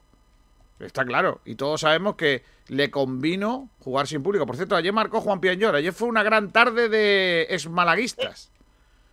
Eh, lo comentamos en Por Pelota, sí señor. Marcó. Juanpi en el, eh, eh, y le hizo a Machín ganar sus primeros tres puntos y dejar de ser colista. Del Estaba- Alain, en. Estaba el Alain de Juan Piañor colista y marcó el gol del triunfo del debut de Machín eh, en el conjunto de Juan Piañor. Marcó un gol, pero es que además marcaron para el Braga Ricardito. Ricardo Horta y Lucas Piazón. ¿Piazón? Sí, sí, sí. Piazón marcó, marcó el 1-1 y Horta la victoria 2-1. Si es que el Málaga tuvo, todos. tuvo, tuvo ojo siempre el Málaga Sí. en, en fichar. Si, si Mastur fue titular también fue una buena tarde para él, que no está acostumbrado. Mastur. Bueno, pues, pues pero es lo que hay. Mira, lo que dice de Juanpi. Juanpi, un grandísimo futbolista en cuanto a condiciones, pero un futbolista que luego pues, pues era intrascendente porque jugaba andando, jugaba cuando quería, el día que le apetecía fenomenal, el día que no. Que al final eh, es que es que ahí es donde tienes que ver la exigencia, Sí. la exigencia que puedes tener sobre un futbolista, sobre un equipo. Vamos Porque un a- tío como Juan, Vamos a escuchar, que perdona. bueno que Kiko le puede apretar, le Claro. puede apretar porque tiene buen pie. Vamos a escuchar a los oyentes. Venga, ¿qué opinan los oyentillos de, de, de lo que hemos planteado?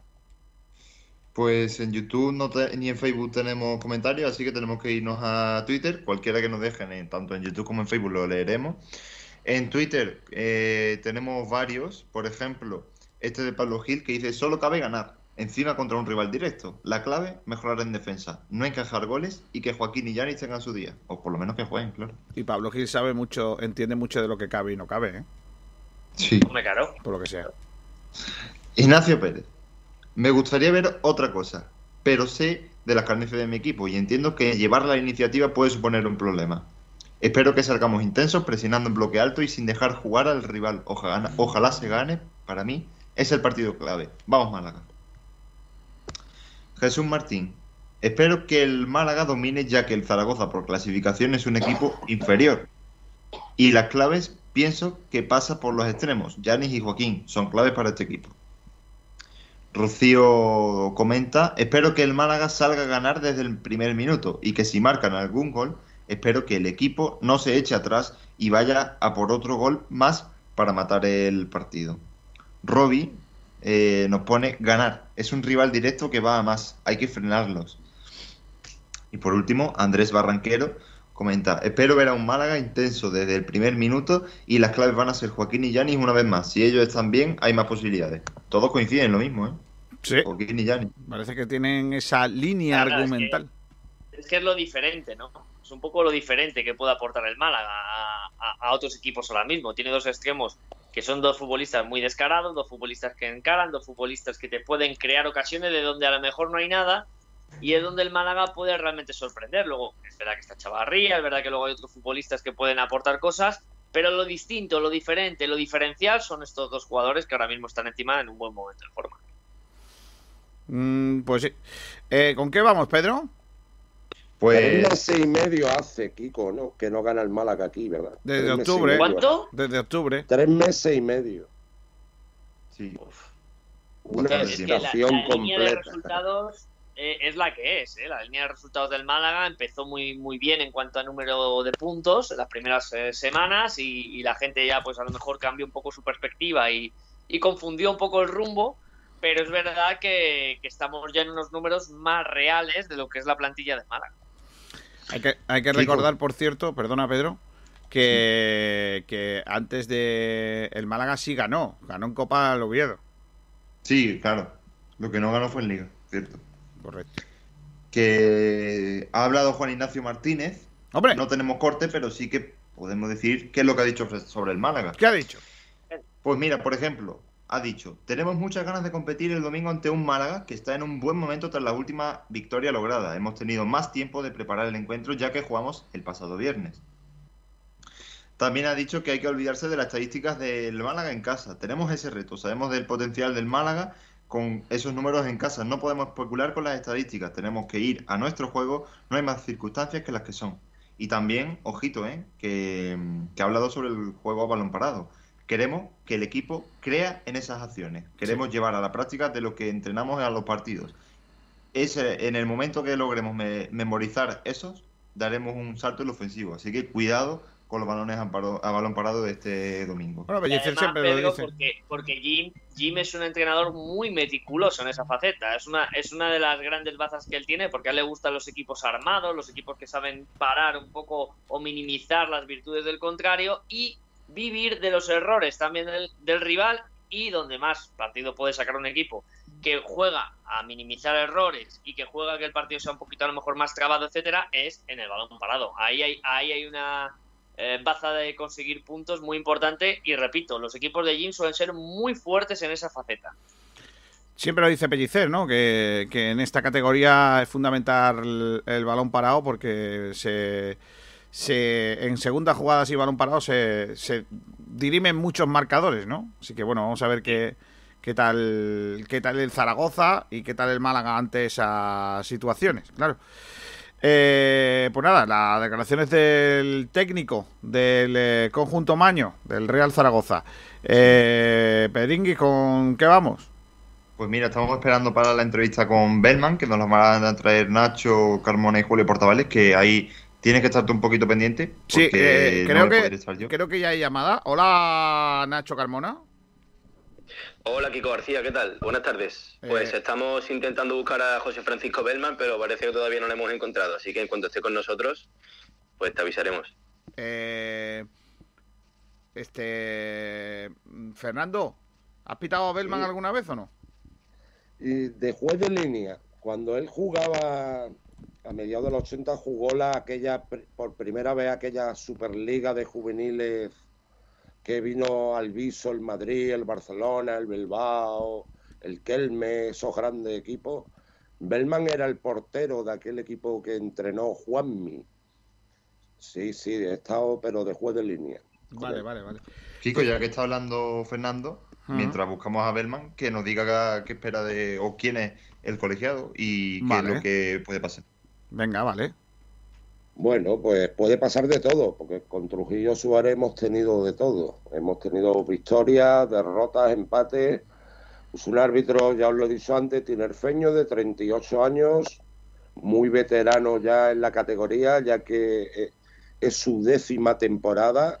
Hubo un intervalo en el que estuvo dos temporadas en primera división, ya que ascendió a primera en el 2016 junto a Munuera Montero, que por cierto el árbitro de Linares está ahora de moda, digamos, porque está pitando muy buenos partidos. Y el otro, Ocon Array, que también descendió a segunda.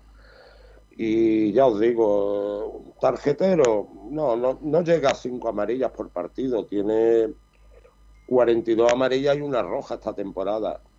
En lo que se refiere al Málaga, solo lo ha arbitrado esta temporada en una ocasión, que fue en Almería con derrota 3 a 1.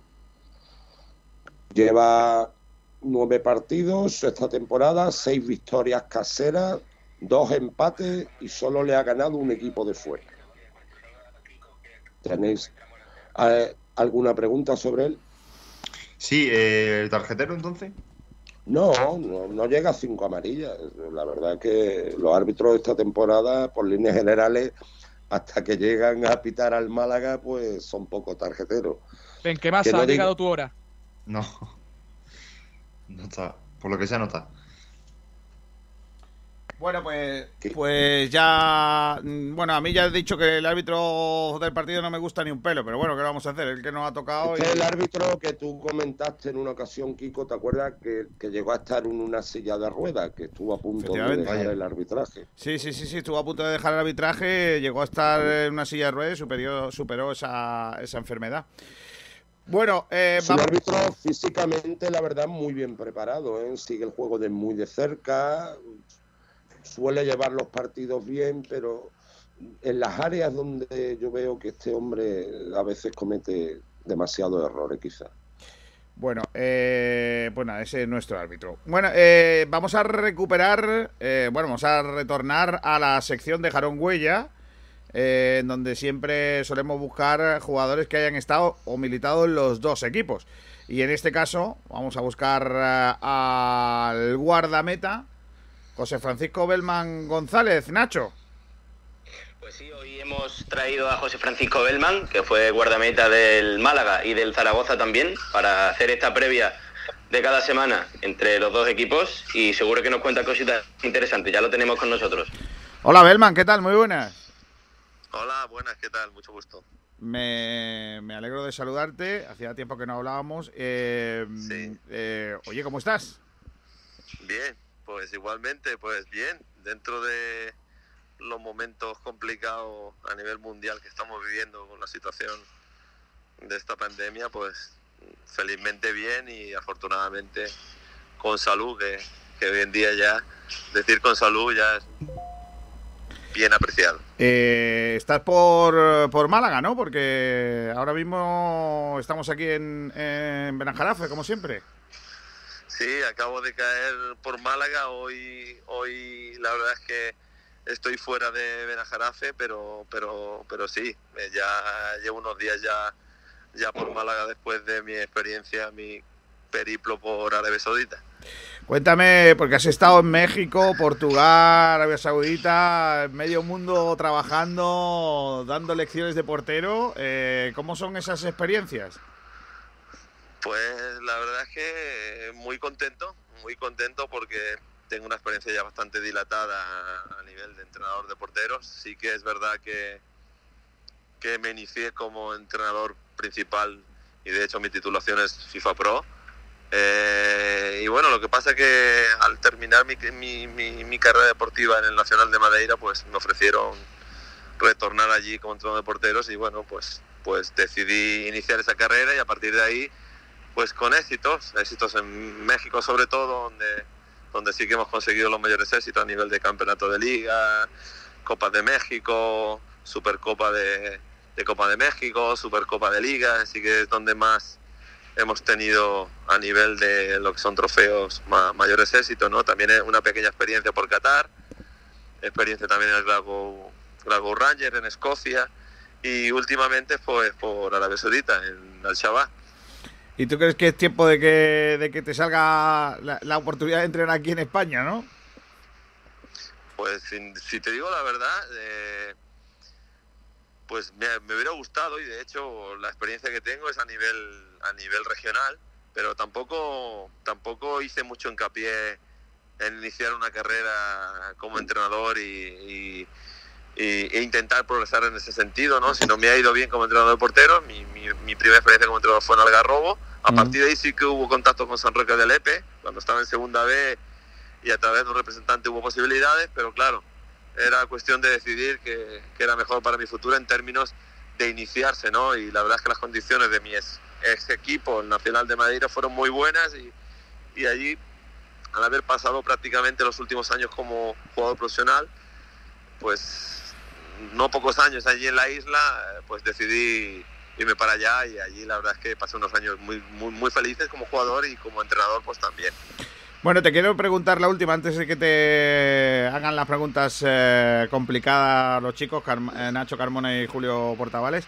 Eh, una duda que tengo, tú has- eres entrenador, entrenador de porteros eh, y exportero, aunque lo de portero es para toda la vida. Eh, bueno. ¿Entiendes? ¿Entiendes? Eso de por- perdóname, eso de portero para toda la vida no, ¿eh? que yo me retiré y a partir de ahí delantero.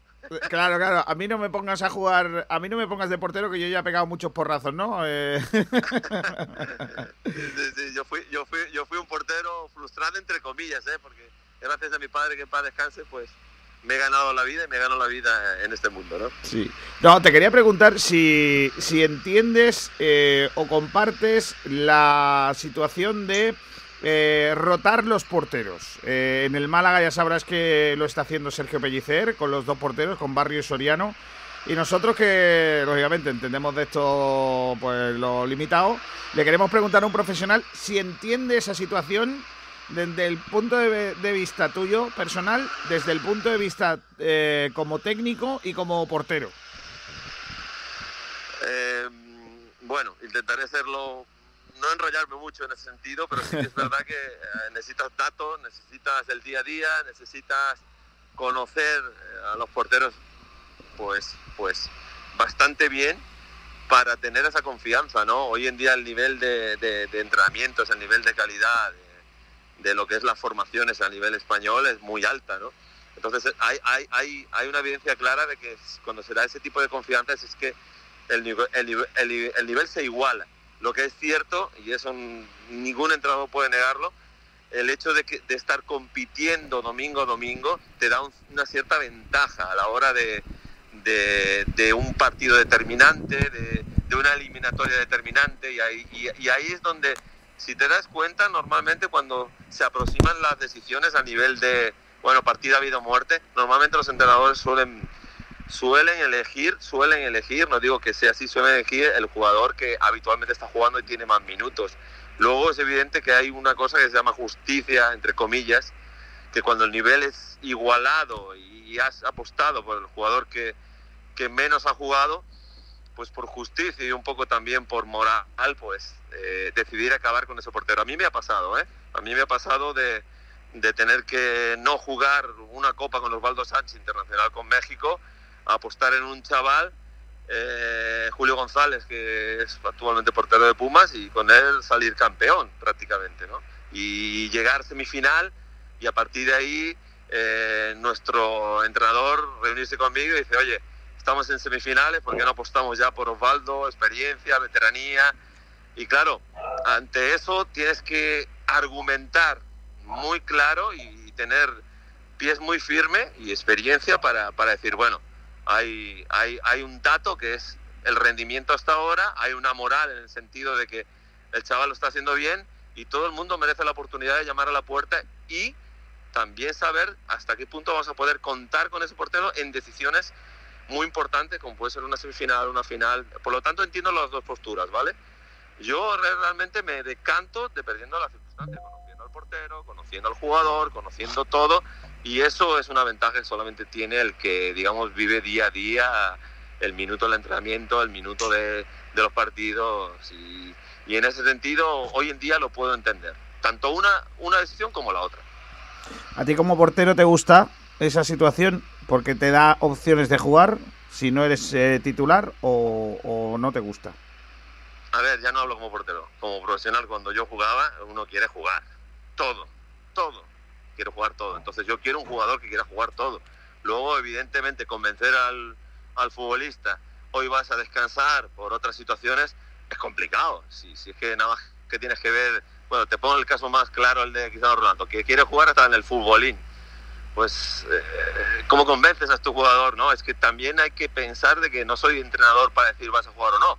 Soy entrenador para que me dures, para que me dures en términos físicos, psicológicos y no que me rindas en un partido y a lo mejor te voy a perder en, en cinco partidos por, por lesión o por estrés. Entonces, en ese sentido, evidentemente tienes que, tienes que saber manejarlo, ¿no? Y ahí es donde está la base o la clave de un entrenador. ¿no?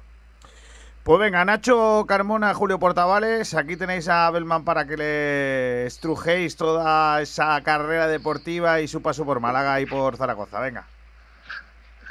Eh, hola, muy buenas, Belman. Pues sí, quería agradecerte primero la entrevista que nos has concebido y quería preguntarte primero, antes de nada, eh, ¿cómo ves ese partido entre Málaga y Zaragoza?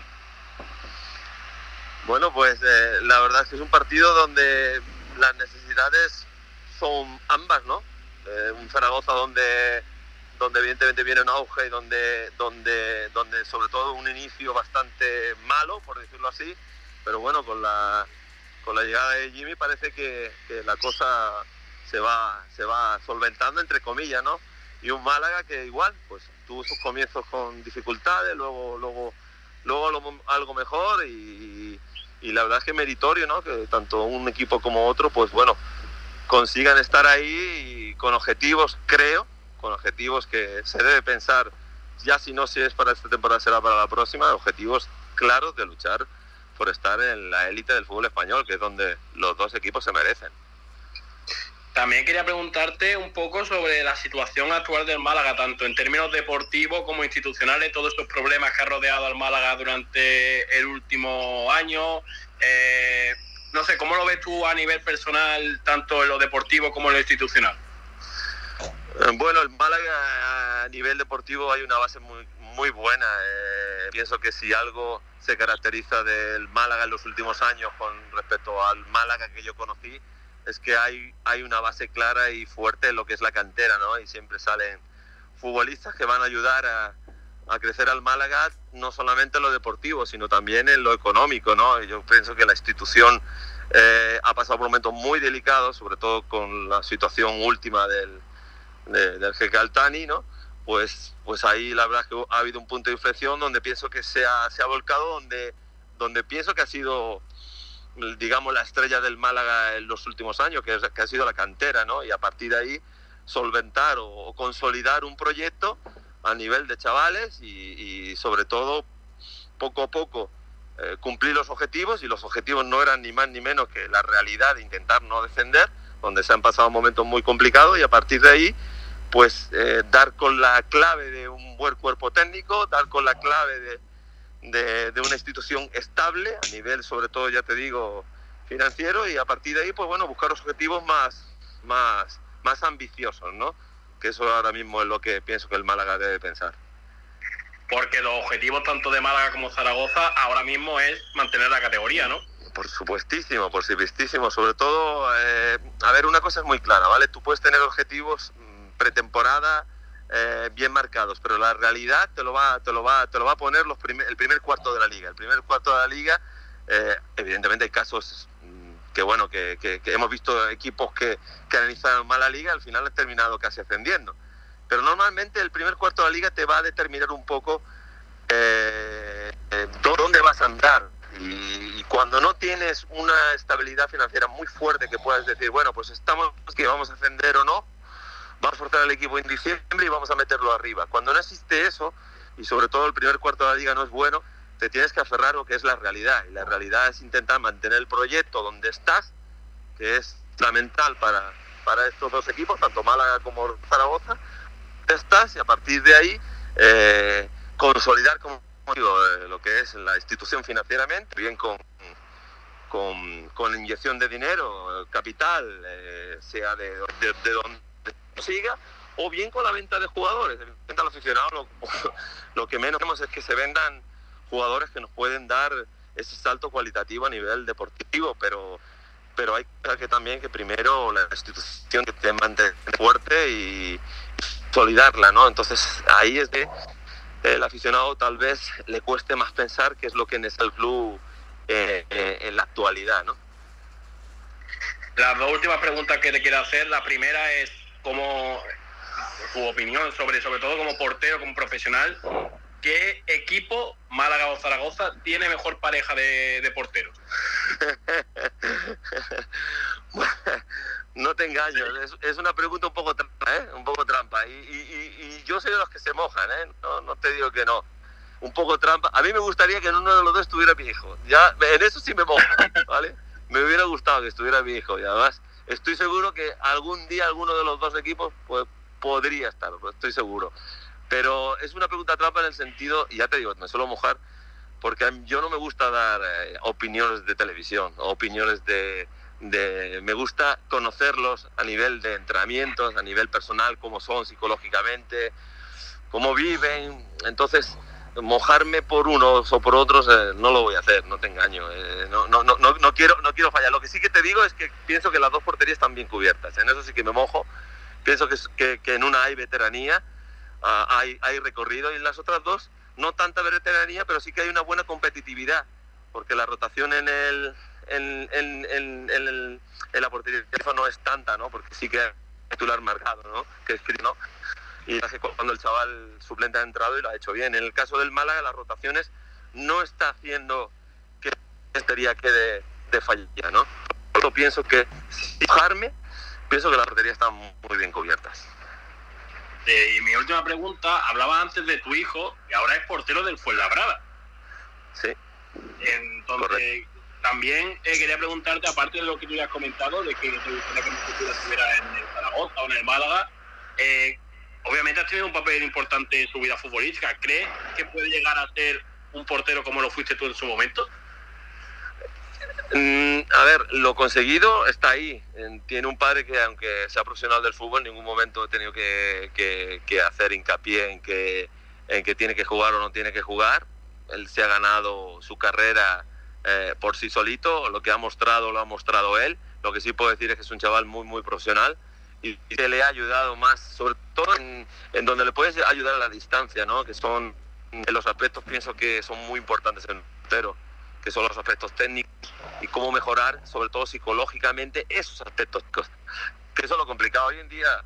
eh, entrenar, en- no digo que entrene quiera, pero sí que es muy fácil prepararse para, para, para hacer un entrenamiento, para a nivel, a nivel de libros llevar eso a la práctica, a nivel académico, pero a nivel académico no te da esa riqueza que es el, eh, como se dice militarmente, militarmente estar en el terreno de ¿no? el terreno de la guerra tienes que haberlo tienes que haberlo sufrido y de ahí es- esa riqueza es difícil transmitirla si no es en el día a día y has tenido esa experiencia en los años ¿no? quiero decir con esto que no tenga el lado académico no es un mérito no si no no podríamos no podríamos ser uno de los grandes actores que no han sido grandes futbolistas y ahí están.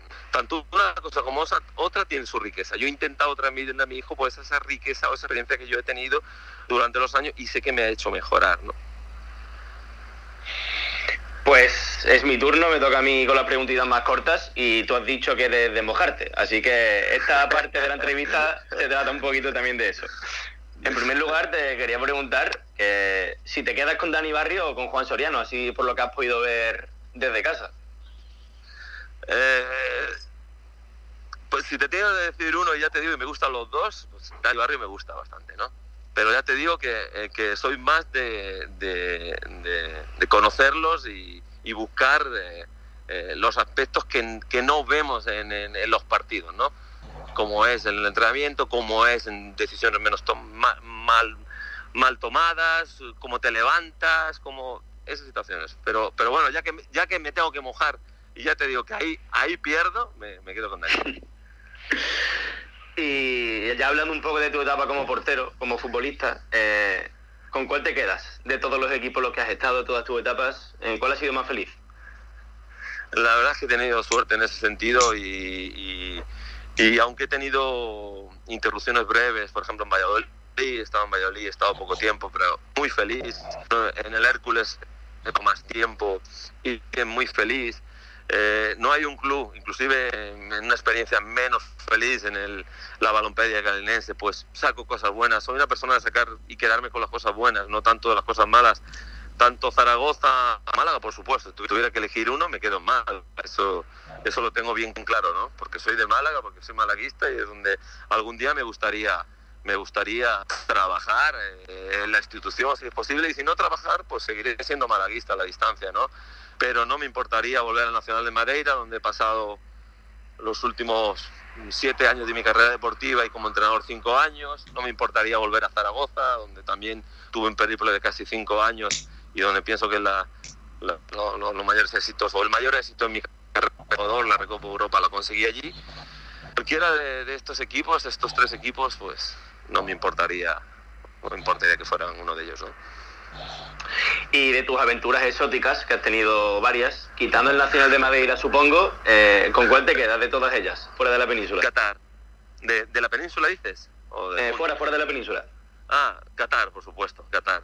Qatar eh, me pareció un país donde me sorprendió eh, que prácticamente no había público en los estadios, con lo cual le quitaba cierta grandeza a lo que son los partidos, pero luego eh, es un país que lo vive lo grande, a, nivel, a nivel de quieren los mejores, quieren mejores árbitros, la mejor tecnología, pero pienso que los árabes, ¿eh? no son Arabia Saudita no es menos, pero por los otros, por, por cómo viví, prácticamente vivían como Puerto Banús, algo parecido, donde prácticamente tenías el lujo, pues solamente había que pasear para darte cuenta que tenías prácticamente en una zona como Puerto Banús, tenías la Ferrari, tenías la Lamborghini, tenías y los fines de semana era, era el paseo de Catarís con, con, con de riquezas pasear por allí, ¿no? Entonces, esa experiencia no, no me fue desagradable, pero bueno, pero más bien me fue muy agradable, pero tuvimos que salir porque el Glasgow Rangers nos compró y ahí no me hubiera importado seguir algunos años más en Qatar.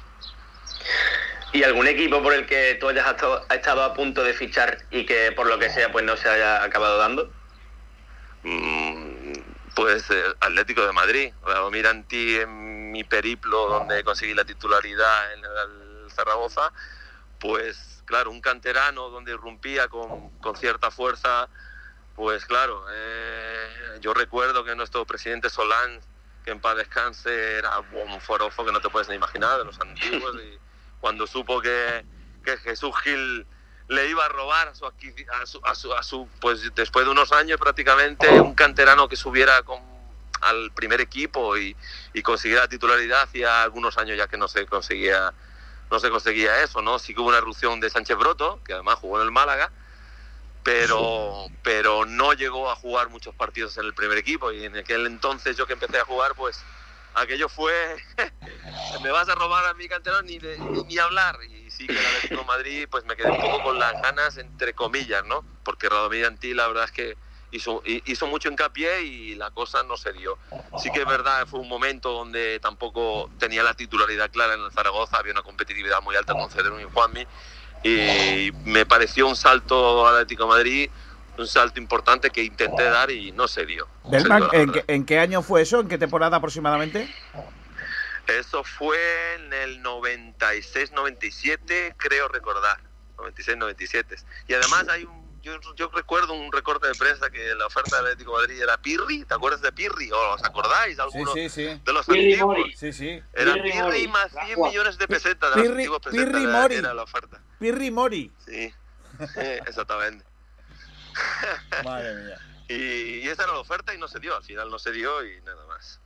No salió adelante. Pero no me hubiera importado en aquel, aquel momento eh, competir con Molina, no me hubiera importado. No era la grandeza de... Bueno, Atlético de Madrid siempre ha sido un equipo grande, pero, pero no era el Atlético de Madrid que hoy en día pues prácticamente ha dado Dice- un salto en ese Dice sentido. Borja Aranda, que compañero nuestro que está, eh, que no- tú no lo puedes escuchar, que, que es del Atleti y está allí en Madrid y me decía que me dice por línea interna que el, entonces fichó el Zaragoza a Ricardo.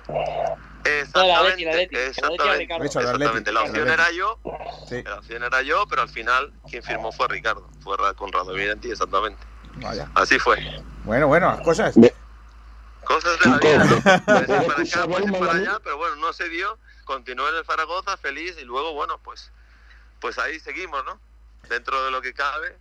No fui infeliz en ningún equipo y la verdad es que muy agradecido a todos los equipos y sí que sí que hay equipos que como entrenador sí que me, volvería- me gustaría entrenar. O sea, sé que es difícil por mi carrera como entrenador, pero bueno, por lo menos formar parte de la institución. Uno es Málaga, por supuestísimo, y, y otra, por supuesto, es el Zaragoza. Los otros equipos, institucionalmente no, y de hecho he tenido una oferta hace nada institucionalmente de un equipo importantísimo en México. Porque en México hay, tres, hay tres, cuatro equipos muy importantes, ¿no? Y he tenido una oferta institucional para quedarme, joder, irme a México. Perdón por la expresión. No, ya, Está muy ya, lejos. eh, mira, estuvimos hablando no hace demasiado, estuve hablando con, con Pablo Guede y, y, bueno, básicamente un poco como tú. O sea, eh, eh, México está muy bien, pero cuidado, cuidado que México tiene sus cosas, ¿eh? Y que es un sitio para estar complicado. Entonces, pues claro. Pero bueno, él no es de Málaga, él, Claro. él no es de Málaga, sé que en mi caso sí, yo soy, soy de Málaga y él sí que sí que creo que ha estado entrenando en Monarcas, Guede, y, le- y hubo una, una parte donde le fue bien, no le fue mal.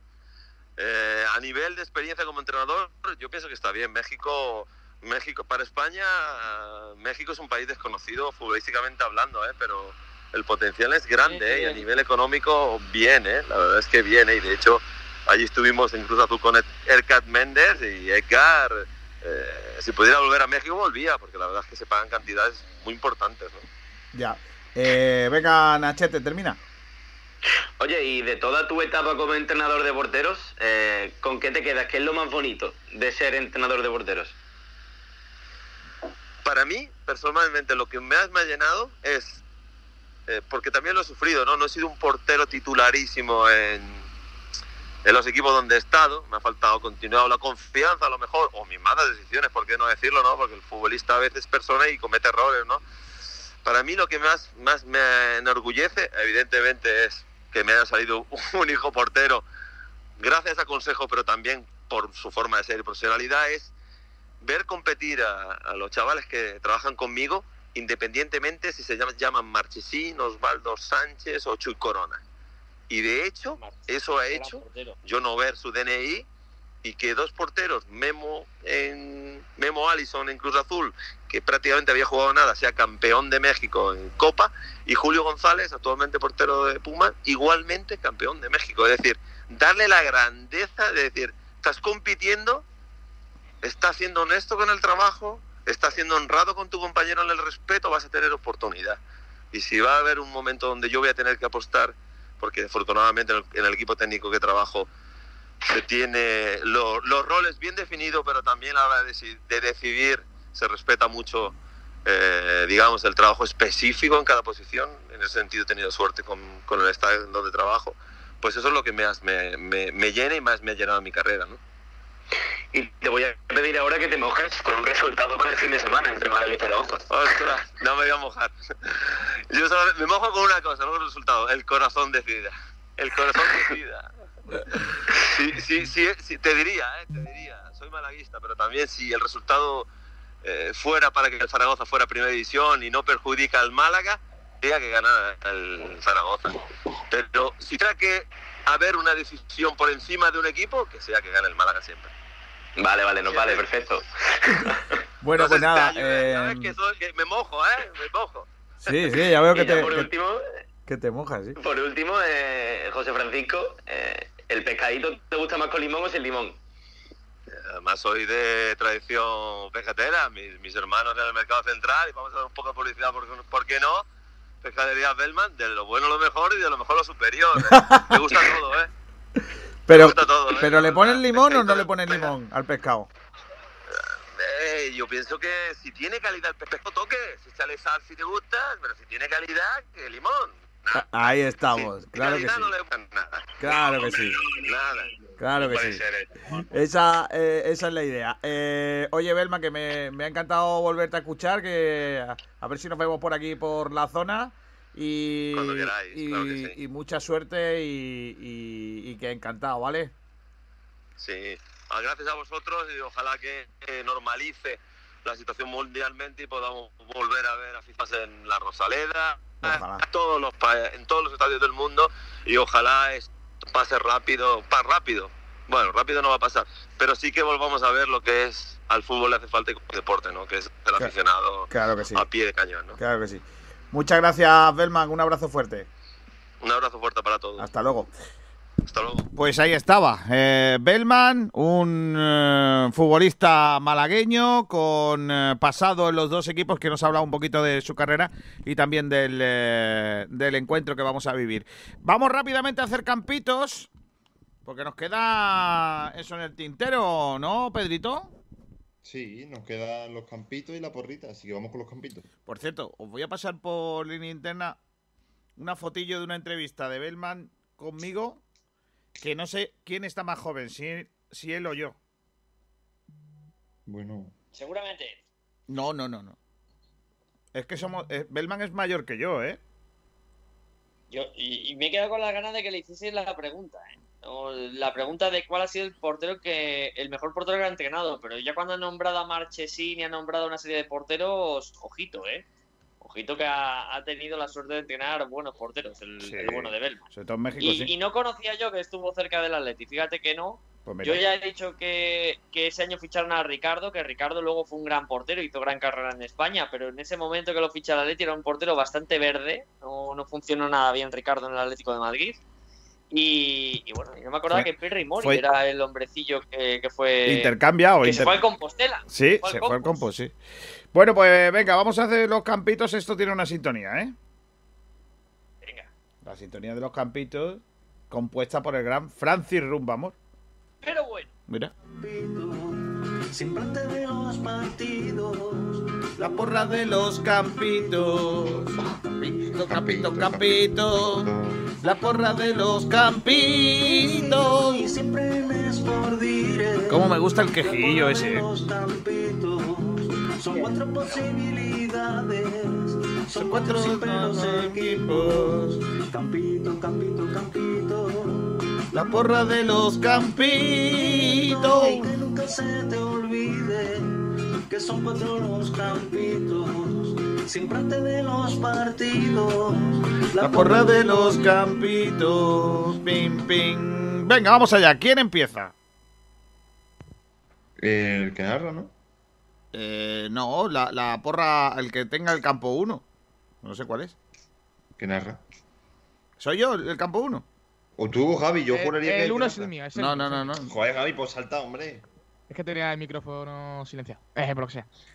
Bueno, vamos con mi alineación que he apostado por un 5-2-3, lo que va siendo la alineación, la formación del último partido. Con Dani Barrio en portería, defensa de tres con Juan de Lombán e Ismael, lateral izquierdo Cristo, lateral derecho Alexander, lo mismo que en el partido anterior, donde cambias el centro del campo como es lógico, Cristian y Luis Muñoz, banda derecha para Joaquín, banda izquierda para Yanis y en punta Chavarría. Muy bien. El segundo sí es el que narra. ¿Puedes puedes repetir la defensa, por favor, Javi? La defensa la misma que, que la última vez. Cristo, Juan de Lombán, Ismael y Alexander. Vale. Eh, mm, venga, voy yo. yo. Yo la mía he puesto 4-4-2. Más que nada porque creo que mi 11 ya lo había sacado alguien cuando lo puse, así que tengo que defender el 4-4-2 porque yo creo que vamos a jugar con tres centrales, pero bueno, 4-4-4 4-4-2. Eh, y... Kiko, la eh, tuya, la tuya es la 3, ¿vale? Que Ah, la mía de 3, vale, vale, vale. Pues la 3, venga, la digo. La mía es. eh, eso es en la portería. Yo creo que va a jugar Soriano. Línea de cuatro con Ismael y Cristo en las bandas. Juan de Lombán. En el centro del campo, Luis Muñoz con Cristian. En un lado Yanis, en otro lado Joaquín. Calle Quintana y Chavarría. Sí. Ahora volvemos a la 2 con Salvi. Sí, ahora la mía es parecida a la de Kiko, un 4-4-2, pero yo estoy por Dani Barrio en portería, eh, lateral izquierdo para Cristo, pareja de centrales Juan de y Lombán, eh, por la derecha Ismael. Eh, en el centro del campo Cristian y Luis Muñoz, en la izquierda Yanni en la derecha Joaquín y arriba Orlando Sá y Chavarría. La última es la mía. Un 5-2-3 con Barrio en portería. Carriles para Cristo y Alexander. En, eh, como centrales tenemos a Juan de Ismael y ojo Luis Muñoz. En el medio Cristian Quintana. Ya ha dicho Sergio que trabaja en el gimnasio, así que veremos si llega o no. Extremos Gianni Joaquín y arriba Chava. Eso en cuanto a los campitos. Vale. Ah, venga, ¿quién empieza a votar? Eh, Fernando, tú. Pues voto por la de Kiko, porque son, aunque hay dos muy parecidas, prácticamente idénticas, pero yo creo que va a jugar Soriano.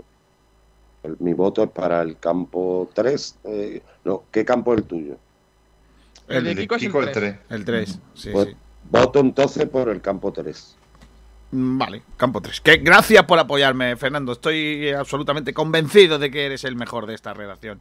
Porque los demás son todos unos personajes. Borja Aranda. Borja se ha ido. Eh... Kiko, hacía tiempo que no te llevaba un voto, ¿eh? eh no, no, no, no, no, no, no, Suelo ganar. De, hecho, la semana pasada gané yo. Bueno, bueno. Soy yo, ¿eh? Venga, eh, mm, Borja Aranda no está, así que eh, votad, eh, que voten los oyentes. Pues venga, el primer voto para la 4 de Ignacio Pérez que dice, me vuelve loco. Rocío le da su voto a la tercera alineación. ¡Vamos! También Sergio Ramírez.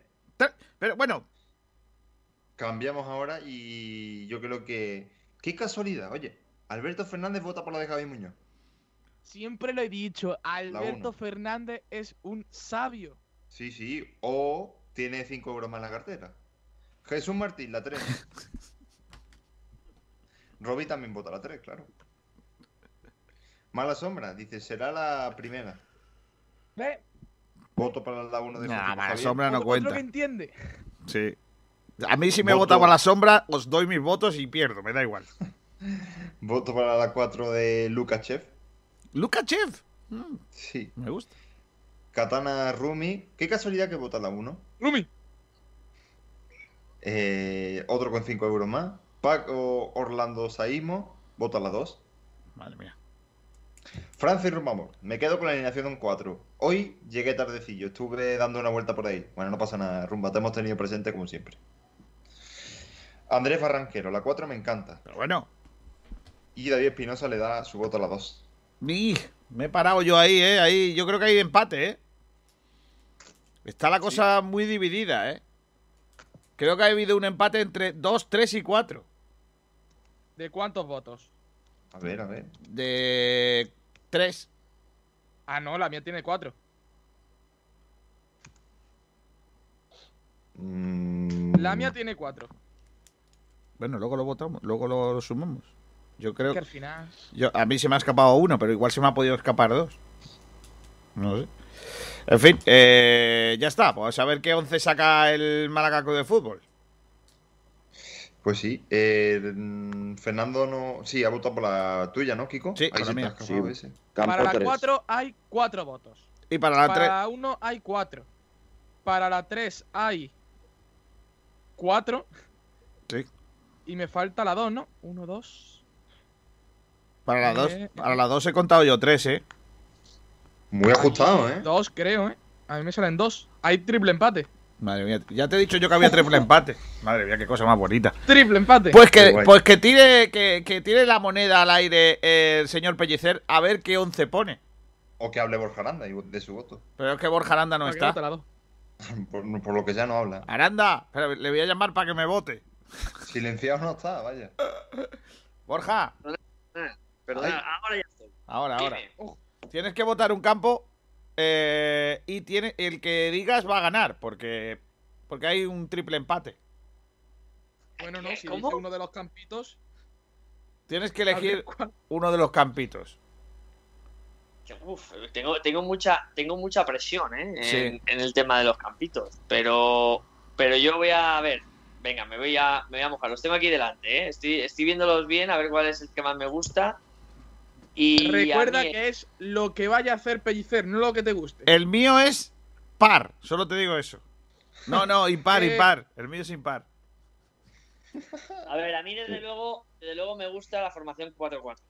Lo cual ya me limito a varios. ¡Vamos! No, no, no, pero, eh, no, no, eso no puede ser. Recuerda que es ¡Vamos! lo que crees que va a sacar Pellicer. Y Pellicer Claro. lleva sacando defensa de 5. Entonces, a mí el 11 que más me gusta es el de Kiko. No, venga ya, hombre. Eso sí Eso que es no vale. comprar y después nos quejamos.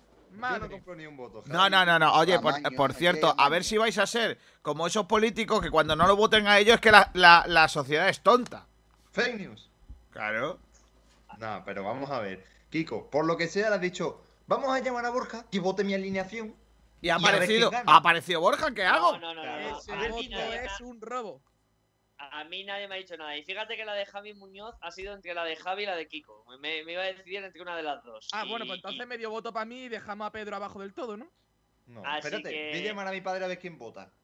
Tu padre No, no, te no, vota a ti ni de coña. Tu Pero padre es capaz yo- de yo- votarte de la más casa. que nada por el, yo por el sistema. Creo que con 4-4-2 está mucho más compensado el equipo. Y, y además creo que esa delantera Chavarría Sa para jugar contra el Real Zaragoza, contra un chaval como francés y contra Jair Amador, yo creo que puede ir bien. Eh, es Pero la, la de Chavarría y Orlando Sanz mía, ¿eh? Ah, Chavarría Orlando Sa- ah, ojo, espera, eh. Ojo, Kiko. espera, eh. Ojo, ojo el cambio. Ojo, Giro de última hora. Ojo. Ha habido un giro de última hora. Yo, yo voto por la que tiene a Orlando Sa y a Chavarría arriba. ¿Esa es la de Kiko? Vamos, empate. Oh, ¿Empate de cuatro? Empata 4. Kiko acaba de perder el liderato. Sois tontos. A llorar. Ah, no, pero espérate, espérate. Pues es que... No, no, Verá, sí, sí, además el portero de Dani Barrio. Sí, sí, yo voto por la alineación 2. Yo por la alineación. Ha dejado el suspense final. ¿Ahora qué hacemos? Pero, pero va a jugar el 3, tío. Yo, sí, Bueno, escúchame, el último si, voto si el más para importante lo tendrá Si es para desempatar, Kiko García. Si es para desempatar, Kiko García. Se nota, se nota quién manda, ¿eh? No, pero no por eso, porque si yo voto la 2, que es la que a mí más me gusta, eh, hay otra vez empate. Si tengo que ser yo el que desempate, eh, de las tres que hay para desempatar, me quedo con el 4-4 de García. Vale. Ya está. Maravilloso. Pues nada, vamos a hacer porrita, ¿qué os parece? Venga, vamos allá, que ya se nos está echando el tiempo encima. Pues venga. ¿Quién empieza? Eh, El que narra. eso. Sí, el que narra. Pues como soy yo el que narra, digo 2-1. Qué raro. Un resultado que utilizas más bien poco, ¿no, García? Ese Sí. resultado para ti es Por lo que sea, no, no, no lo suelo. No, no, no, no lo suelo yo usar mucho, pero. Oye, que llevaba varias jornadas sin hacerlo, ¿eh? ¿El te lo digo. Campito? No, el capitán. Sin hacerle. Sin poner la, lo que viene siendo. Fernando Muñoz, ¿tú qué dices?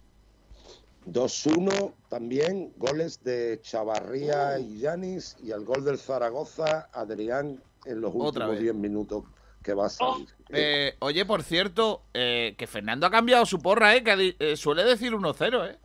Es verdad. 1-0 y para casa, decía. Siempre. Sí, pero el Zara, no sé por qué, pero yo creo que el Zaragoza Ya. va a dar más, me- más, más meneo que Alcorcón y otro equipo similar. Algún golito puede meter, ¿no? Jin, Jin ha mejorado bastante al equipo, la verdad. Lo sé. Javi Muñoz, ¿tú? Pues yo digo 2-0, goles de Chavarría y Joaquín. Vale. Pedringuis. Eh, 3 a 1. Y sí, porque ya que hemos roto la racha, ¿no? Que esto no pare. Y vamos a decir de goleadores, ojito, Chavarría y dos de Yanis. Vale. Eh, ¿Quién me queda? ¿Salvi? Yo 1-1, gol de- el del Málaga, Joaquín. Del Zaragoza, pues el que sea. Adrián. No, no, espero que no. Bueno, Quedo, eh, 1-1 has dicho, Salvi. Eh, sí, Me la has quitado, me la has quitado. Yo iba a decir 1-1 también, porque eh, aquí quien escuche el frecuencia, el Málaga estaría líder indiscutible, primero ganando todos los partidos. Entonces, siendo, siendo realista, no sé por qué yo tengo un empate en mi cabeza. Así que como Salvi ha dicho 1-1, yo Lo voy a decir 0-0. Lo que tienes en tu cabeza es lamentable, básicamente, aparte de tener un empate. Bueno, eh, oyente, Pedro.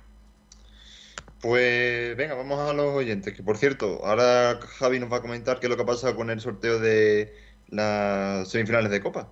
Que ya salió de emparejamiento. ¿Ves? No lo sabía.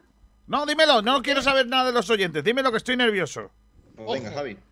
Pues los emparejamientos son Sevilla-Barça y Eso. Athletic Club Levante. Vamos, Levante. La eliminatoria a doble partido se jugará la ida el 9, 10 o 11 de febrero y la vuelta 2, 3 o 4 de marzo. No me gusta. A mí A mí tampoco. tampoco. Partido único.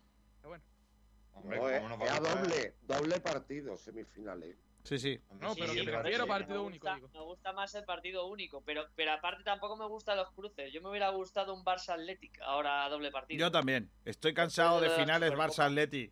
Que no quieren la copa, pero ellos todos los años van a ir a jugársela. Al Levante Escucha, que la final va a ser Sevilla-Levante, acordaos. Ojalá. Bueno, vamos Va a a los Sevilla oyentes. Rocío dice 2-1 en esa porrita del Málaga Zaragoza. Sergio Ramírez 1-0 gol de calle.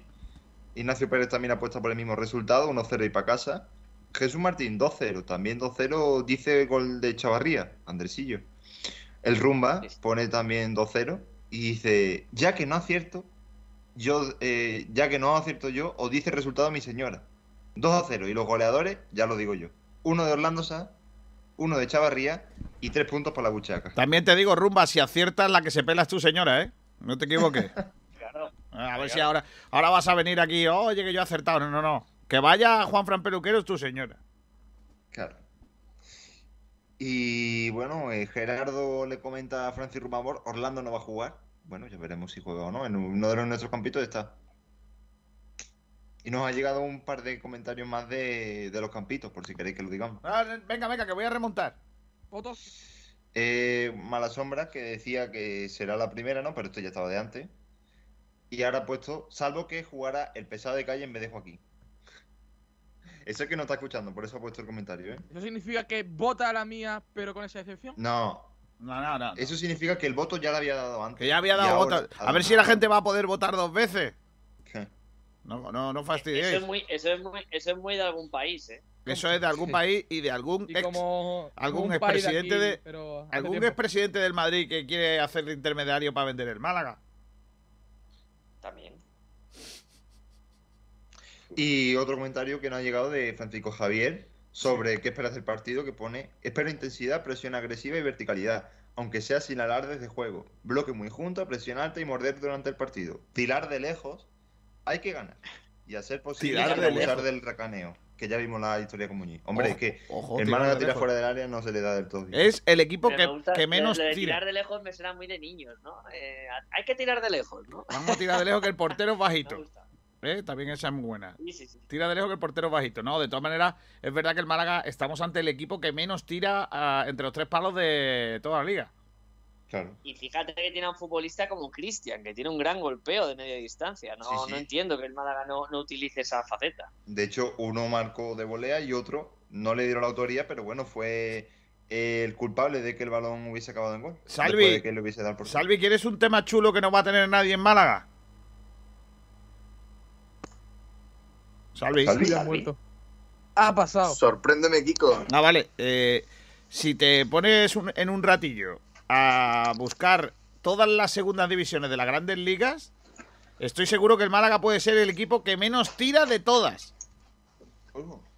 Esa sería buena. Pues, pues está, está curioso. El Málaga es el equipo. ¿te, te imaginas el titular? El Málaga, el equipo europeo que menos tira a puerta. No, no, no, no. Tendría, tendría visita eso, ¿eh? Eso se vendería, mamma mía. Vete, vete, vete. Apúntatelo, ¿eh?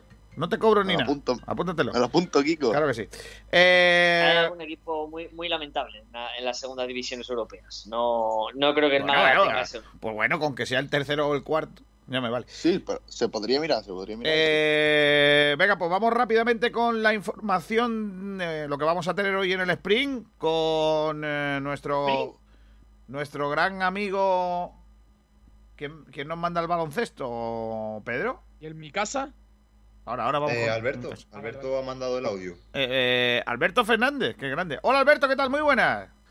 Muy buenas, Kiko. Pues bueno, aquí otro día más para hacer ese adelanto del baloncesto malagueño de cara al día de hoy en el programa del Sprint, donde sobre todo vamos a hacer la previa del encuentro de este fin de semana de Unicaja, que tiene un difícil cometido ya que debe de intentar eh, acercarse a esa zona de playoffs en la que ha salido en esta mala racha en la que está sumido en las últimas semanas, ya que ya más de un mes sin poder ganar un partido ni en competición europea ni en la competición domiciliar. Eh, también escucharemos declaraciones del entrenador de Fotis Katsikaris y aparte del griego también de ciertos jugadores de cara al partido y pues bueno, debatiremos sobre ello y sobre las expectativas que tenemos del encuentro de este fin de semana y cómo saldrá parado el, el conjunto de los guindos. Y bueno, eso sería todo. Hasta ahora, Kiko. Domingo 12 y media, lo podrán seguir en Sport Direct Radio, el partido de básquet. Fútbol con mi casa, el fútbol base o el más modesto malagueño. Juega mañana el Marbella, ¿no? Eh, Javi. Efectivamente, juega mañana a las 4 menos cuarto, día sábado, contra el filial del Cádiz, el Cádiz B. Un equipo que, que, ojito, está en su peor racha. De hecho, tiene tres victorias y un empate solamente, 10 puntos, aunque realmente son solo tres menos que el Marbella. Pero la realidad es que llevan cinco partidos seguidos sin conocer la victoria. La última vez que sumaron fue el empate contra el Marbella en la primera vuelta para que hagáis una idea. Y es un partido clave para el equipo de Aira que todavía sigue en el banquillo sorprendentemente, en el que, bueno, pues la victoria tiene que llegar, porque ahora mismo está en puesto de descenso y tienen que salir de ahí ya. Así que mañana a las 4 menos cuarto tendrá ese partido a domicilio contra el Cádiz B. Mañana también lo podrán. José Manuel Aira es el entrenador, ¿no? Sí. Sí, sí, sí, José Manuel Aira. Que va a durar menos el gallego, que. El gallego, sí, futbolista. Bueno, va a durar menos Kiko, pero bueno. Va a durar, va a durar ya, ya. en diciembre estaba pensando en que igual ya se iba a marchar. Mucho está aguantando. febrero, ¿eh? Mucho está aguantando. Por ¿Qué le, cierto. pasa, ¿Qué le pasa al Marbella? Porque Porque- está en una dinámica terrible. Sí, estaba regular. Eh, por cierto, mañana lo damos, ¿eh? Huesca Real Madrid a las 4 y cuarto. Y, y también seguimos el partido del, eh, del Marbella, ¿eh? Mañana. Y de Eh, Luma Antequera, ahora lo y de, comentaré. y de Con. Carlos, con Carlos Reda, con Carlos Reda va a estar. Carlos Reda, sí, sí, sí. Desde los estudios Gareth Bale de Garre Bale o Garre Bale. ahora hemos dicho Adel Hazard. también. Adel Gazar. Adel Gazar. Adel Gazar, Sí, sí, correcto. Estudios Adel Gazar. Eh, en tercera división que tenemos. En tercera división no hay jornada, lo que sí hay es partidos aplazados que, pues bueno, pues tienen una nueva fecha y en este caso van a ser este fin de semana, concretamente dos, este domingo día 7 a las 12 a la Unín de la Torre contra el Vélez y a las 5 de la tarde la Antequera jugará contra el Club Deportivo Estepona. Son partidos aplazados de la jornada 10 y son los dos partidos que tenemos en tercera. Vamos ahora con la división de honor, que en esta jornada, el número 14, se juegan todos los partidos de momento. Este sábado a las 6 tendremos el partido entre Torre del Mar y el Churriana. El domingo día 7 a las 12 tendremos el resto de partidos, que son cuatro en total. El Vera contra el Rincón, el Beja contra la Unión Deportiva San Pedro, el Atleti de Coín contra el Cantoria y el Casa Bermeja contra el Guadix. Y después ya en primera andaluza se jugarán tres partidos en su grupo A. El sábado a las cuatro y media, Mija Las Lagunas contra Athletic Club Fuengirola. El domingo a las 5 de la tarde habrá dos, Málaga City contra Benagalbón y Atlético Benamiel contra Malaca. Y se suspende el resto de partidos, que son el Atlético de Marbella contra el Mijas y el Algarrobo contra el Torrox. En el subgrupo B de Primera Andaluza, el sábado a las cuatro y media se jugará el Torcal contra Sierra de Yeguas y el domingo a las 4 el Atlético Estación contra el Club Deportivo Campillos. Se suspende el Pizarra Cártama, Trabuco Ronda y Almogía Atlético contra el Margen. Descansa la Unión Deportiva Villanueva del Rosario. En segunda división andaluza, su grupo habrá dos partidos también. Sábado, día 6 a las 4 y media, el Club Deportivo Monta contra la Unión Deportiva Fuengirola Los Boliches. Y el domingo a las 12 y media, el Valle de Abdalají Unión Deportiva contra el Junquera Paraíso Pinsapo. Se suspende el Unión Deportiva Casares contra el Club Deportivo Casa Bermeja B y descansa el Alaurín de la Torre B contra y el Ogen. Eh, después en segunda andaluza, subgrupo B, se suspenden todos los partidos. El amigo del deporte Colmenar contra Tiro Pichón, Zona Norte contra Río Bordo, Marbella Atlético contra Villanueva de la Concepción y Nerja contra Calamija. Y le tocaba descansar al Totalán Atlético. Y ya por último, en tercera andaluza, solo habrá un partido en su grupo A, el domingo a las 12, Arriate Setenil contra Ardal Atlético. Y se suspende el Atlético Estación La Cala, Campanilla San Marcos, Alameda Romeral y Bonela Olímpica Victoriana. Y le toca descansar al Archidón Atlético. Y ya por último, para finalizar, en tercera andaluza subgrupo B, el domingo a las 10 y media jugará el Málaga Club de Fútbol C contra el Candor Club de Fútbol y se suspende el Fútbol Banu contra Estepona Primarelli, el Tolos contra Unión Manilva, el Nueva Andalucía contra Juventud de Torremolinos B y descansa el Club Deportivo Oso y el Pablo Picasso. Por cierto, noticia que adelantan los compañeros de COPE. Eh, el Ayuntamiento de Marbella ha llamado a la Real Federación Española de Fútbol, que sabéis que tenéis hilo directo, y la Real Federación de- Española de Fútbol le ha dicho a su vez a la UEFA que Marbella se ofrece para acoger los entrenamientos, hospedaje y partidos del Leipzig, Liverpool y Glasgow City. Ojo. Eh, de hecho, ojo, eh. Eh, eh, De hecho, lo que dice el Ayuntamiento de Marbella que habría un acuerdo con Málaga para jugarlos en la Rosaleda. esos partidos. Leipzig, Liverpool y Vale. City. ¿Puedo, ¿Puedo hacerte una, puntua- una puntuación especial sobre el tema? Sí. Eh, aquí en Madrid hay movida porque también se juega el Atlético de Madrid-Chelsea. Sí. Y hay- el problema que hay básicamente es que los equipos ingleses del Reino Unido no pueden desplazarse fuera de su, de su región. Entonces, si el Atlético de Madrid está hablando con el Mónaco para jugar en Mónaco su partido, porque Francia, el Mónaco, el Principado sí daría esa opción, no entiendo cómo Marbella se puede ofrecer a, a- a dar cobijo a esos encuentros si en principio España no autorizaría la de los equipos británicos en España. Claro, si el problema es, si es que aquí esto es muy bonito, pero es que el problema es que España no permite la entrada de, de británicos a España. Que es así. A mí lo que me que consta, Kiko, a mí lo que me consta es que hoy el Atlético de Madrid iba a hacer una petición especial para que se permitiese eh, la entrada del Chelsea y poder jugar en el Wanda Metropolitano. Aún así, insisto, el Atlético está hablando con el, el Mónaco para poder jugar en el Principado, en una de esas opciones. Pero eh, yo creo, y conociendo cómo funciona el mundo del fútbol, que al final se hará un poco la vista gorda y se podrán jugar los partidos en, en, terre- en sus campos. Yo creo que los, los clubes lo harán. Ahora, si no, pues veremos a ver. Pero vamos, que lo del Marbella me parece pues una muy buena idea para, para intentar hacer algo de caja y de cash, pero que en principio si no pueden si no pueden salir del Reino Unido y no les van a dar permiso para ir a jugar por Europa, dudo que en España se dé ese permiso. Recordemos que el Liverpool suele hacer pretemporada en Marbella. Sí, sí. Sí, sí, sí. La, no- sí, que la no idea, es algo la que idea- Ya, ya. la idea es muy, la idea es muy buena. Si el tema es que se lo permita. Oye, La vamos, termi- vamos terminando, que eh, Pablo Gil se va a morir eh, esperando ahí. Eh, balonmano, ¿de qué vamos a hablar hoy en el sprint? Muy buenas tardes compañeros, hoy hablaremos de balonmano y nos centraremos en la división de honor plata masculina, por esto que recordamos que el Málaga Costa tiene casos positivos y no pueden jugar este fin de semana contra el Aula Alimentos de Valladolid. El Trop se enfrentará al Alcobendas, el equipo malagueño recibirá en su casa al conjunto madrileño, uno de los que ahora mismo parece que optar con mayor facilidad al ascenso a la categoría de, de oro del balonmano español. También lo haremos hablando del Cajasur y el Antequera. El equipo de Lorenzo Ruiz se enfrentará a otro de los fuertes de este grupo B para optar al ascenso. Analizaremos también las palabras de Lorenzo Ruiz y finalizaremos con la previa del resto del balonmano, Primera Nacional y demás categorías inferiores. Todo esto y mucho más lo hablaremos a partir de las 2 de la tarde en el sprint con Pablo Gil. Muchas gracias compañeros, nos estamos oyendo. Javi, futsal. Fútbol Sala tenemos un partidazo. El Bishoker Mantequera vuelve a Argüelles, donde lógicamente no va a haber público.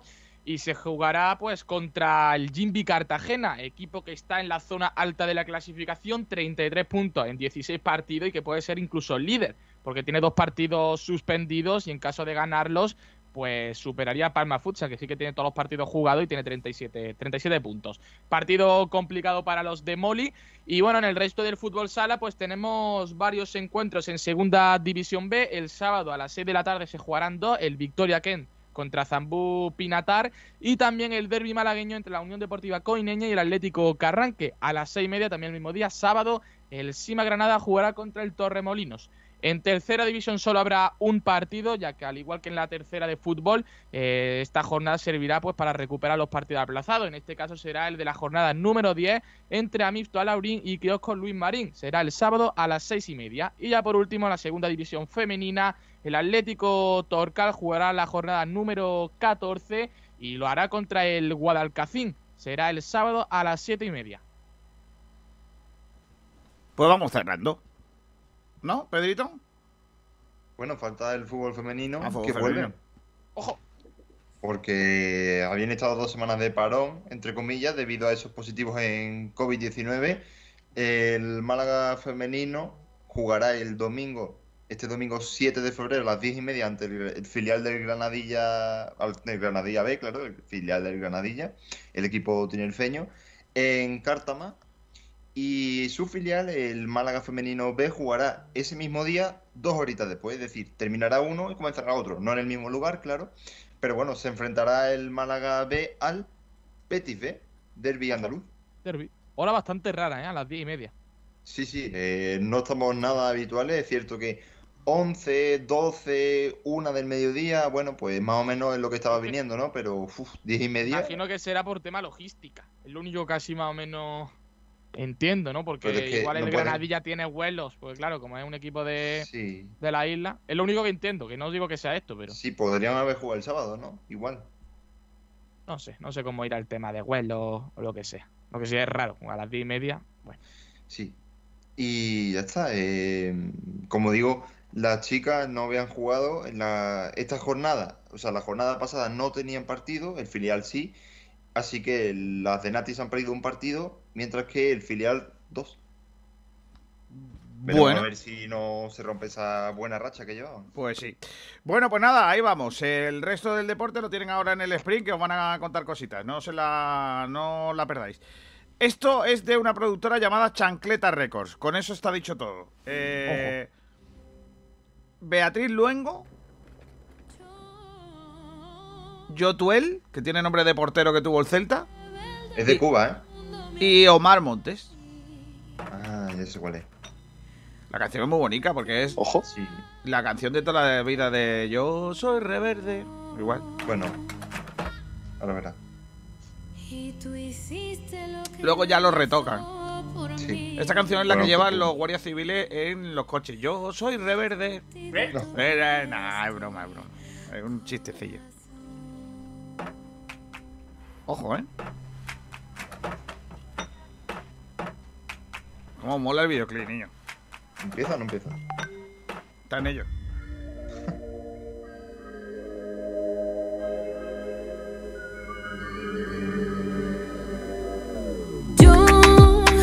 Ole. Beatriz Lengu- eh, Luengo era la que cantaba en Amistades Peligrosas. Si no me equivoco. ¿No? No, no, no, no, no. Beatriz Luengo, Beatriz Luengo es la de Upa Dance. Ah, es verdad, la de Upadance, es verdad, es verdad, es verdad. Luengo es la de Upa Dance que mide 1,20. Y que es francesa también, tiene un... Es, es de aquí del barrio de Hortaleza. Ah, sí. Que por cierto, Ella vivía, Bea- ella, ella vivía y estudiaba en el barrio de Hortaleza. eh, yo tuve el placer de conocerla. Pero bueno. Y eh, eh, eh, pequeñita, pequeñita, muy bajita, muy bajita, muy, muy- muy- muy buena chavala. Pues con eso terminamos hoy. Adiós, Aranda, hasta la próxima. Un abrazo grande. Cuídate, ¿eh? ¿Está por ahí Fernando todavía? Fernando, hasta luego.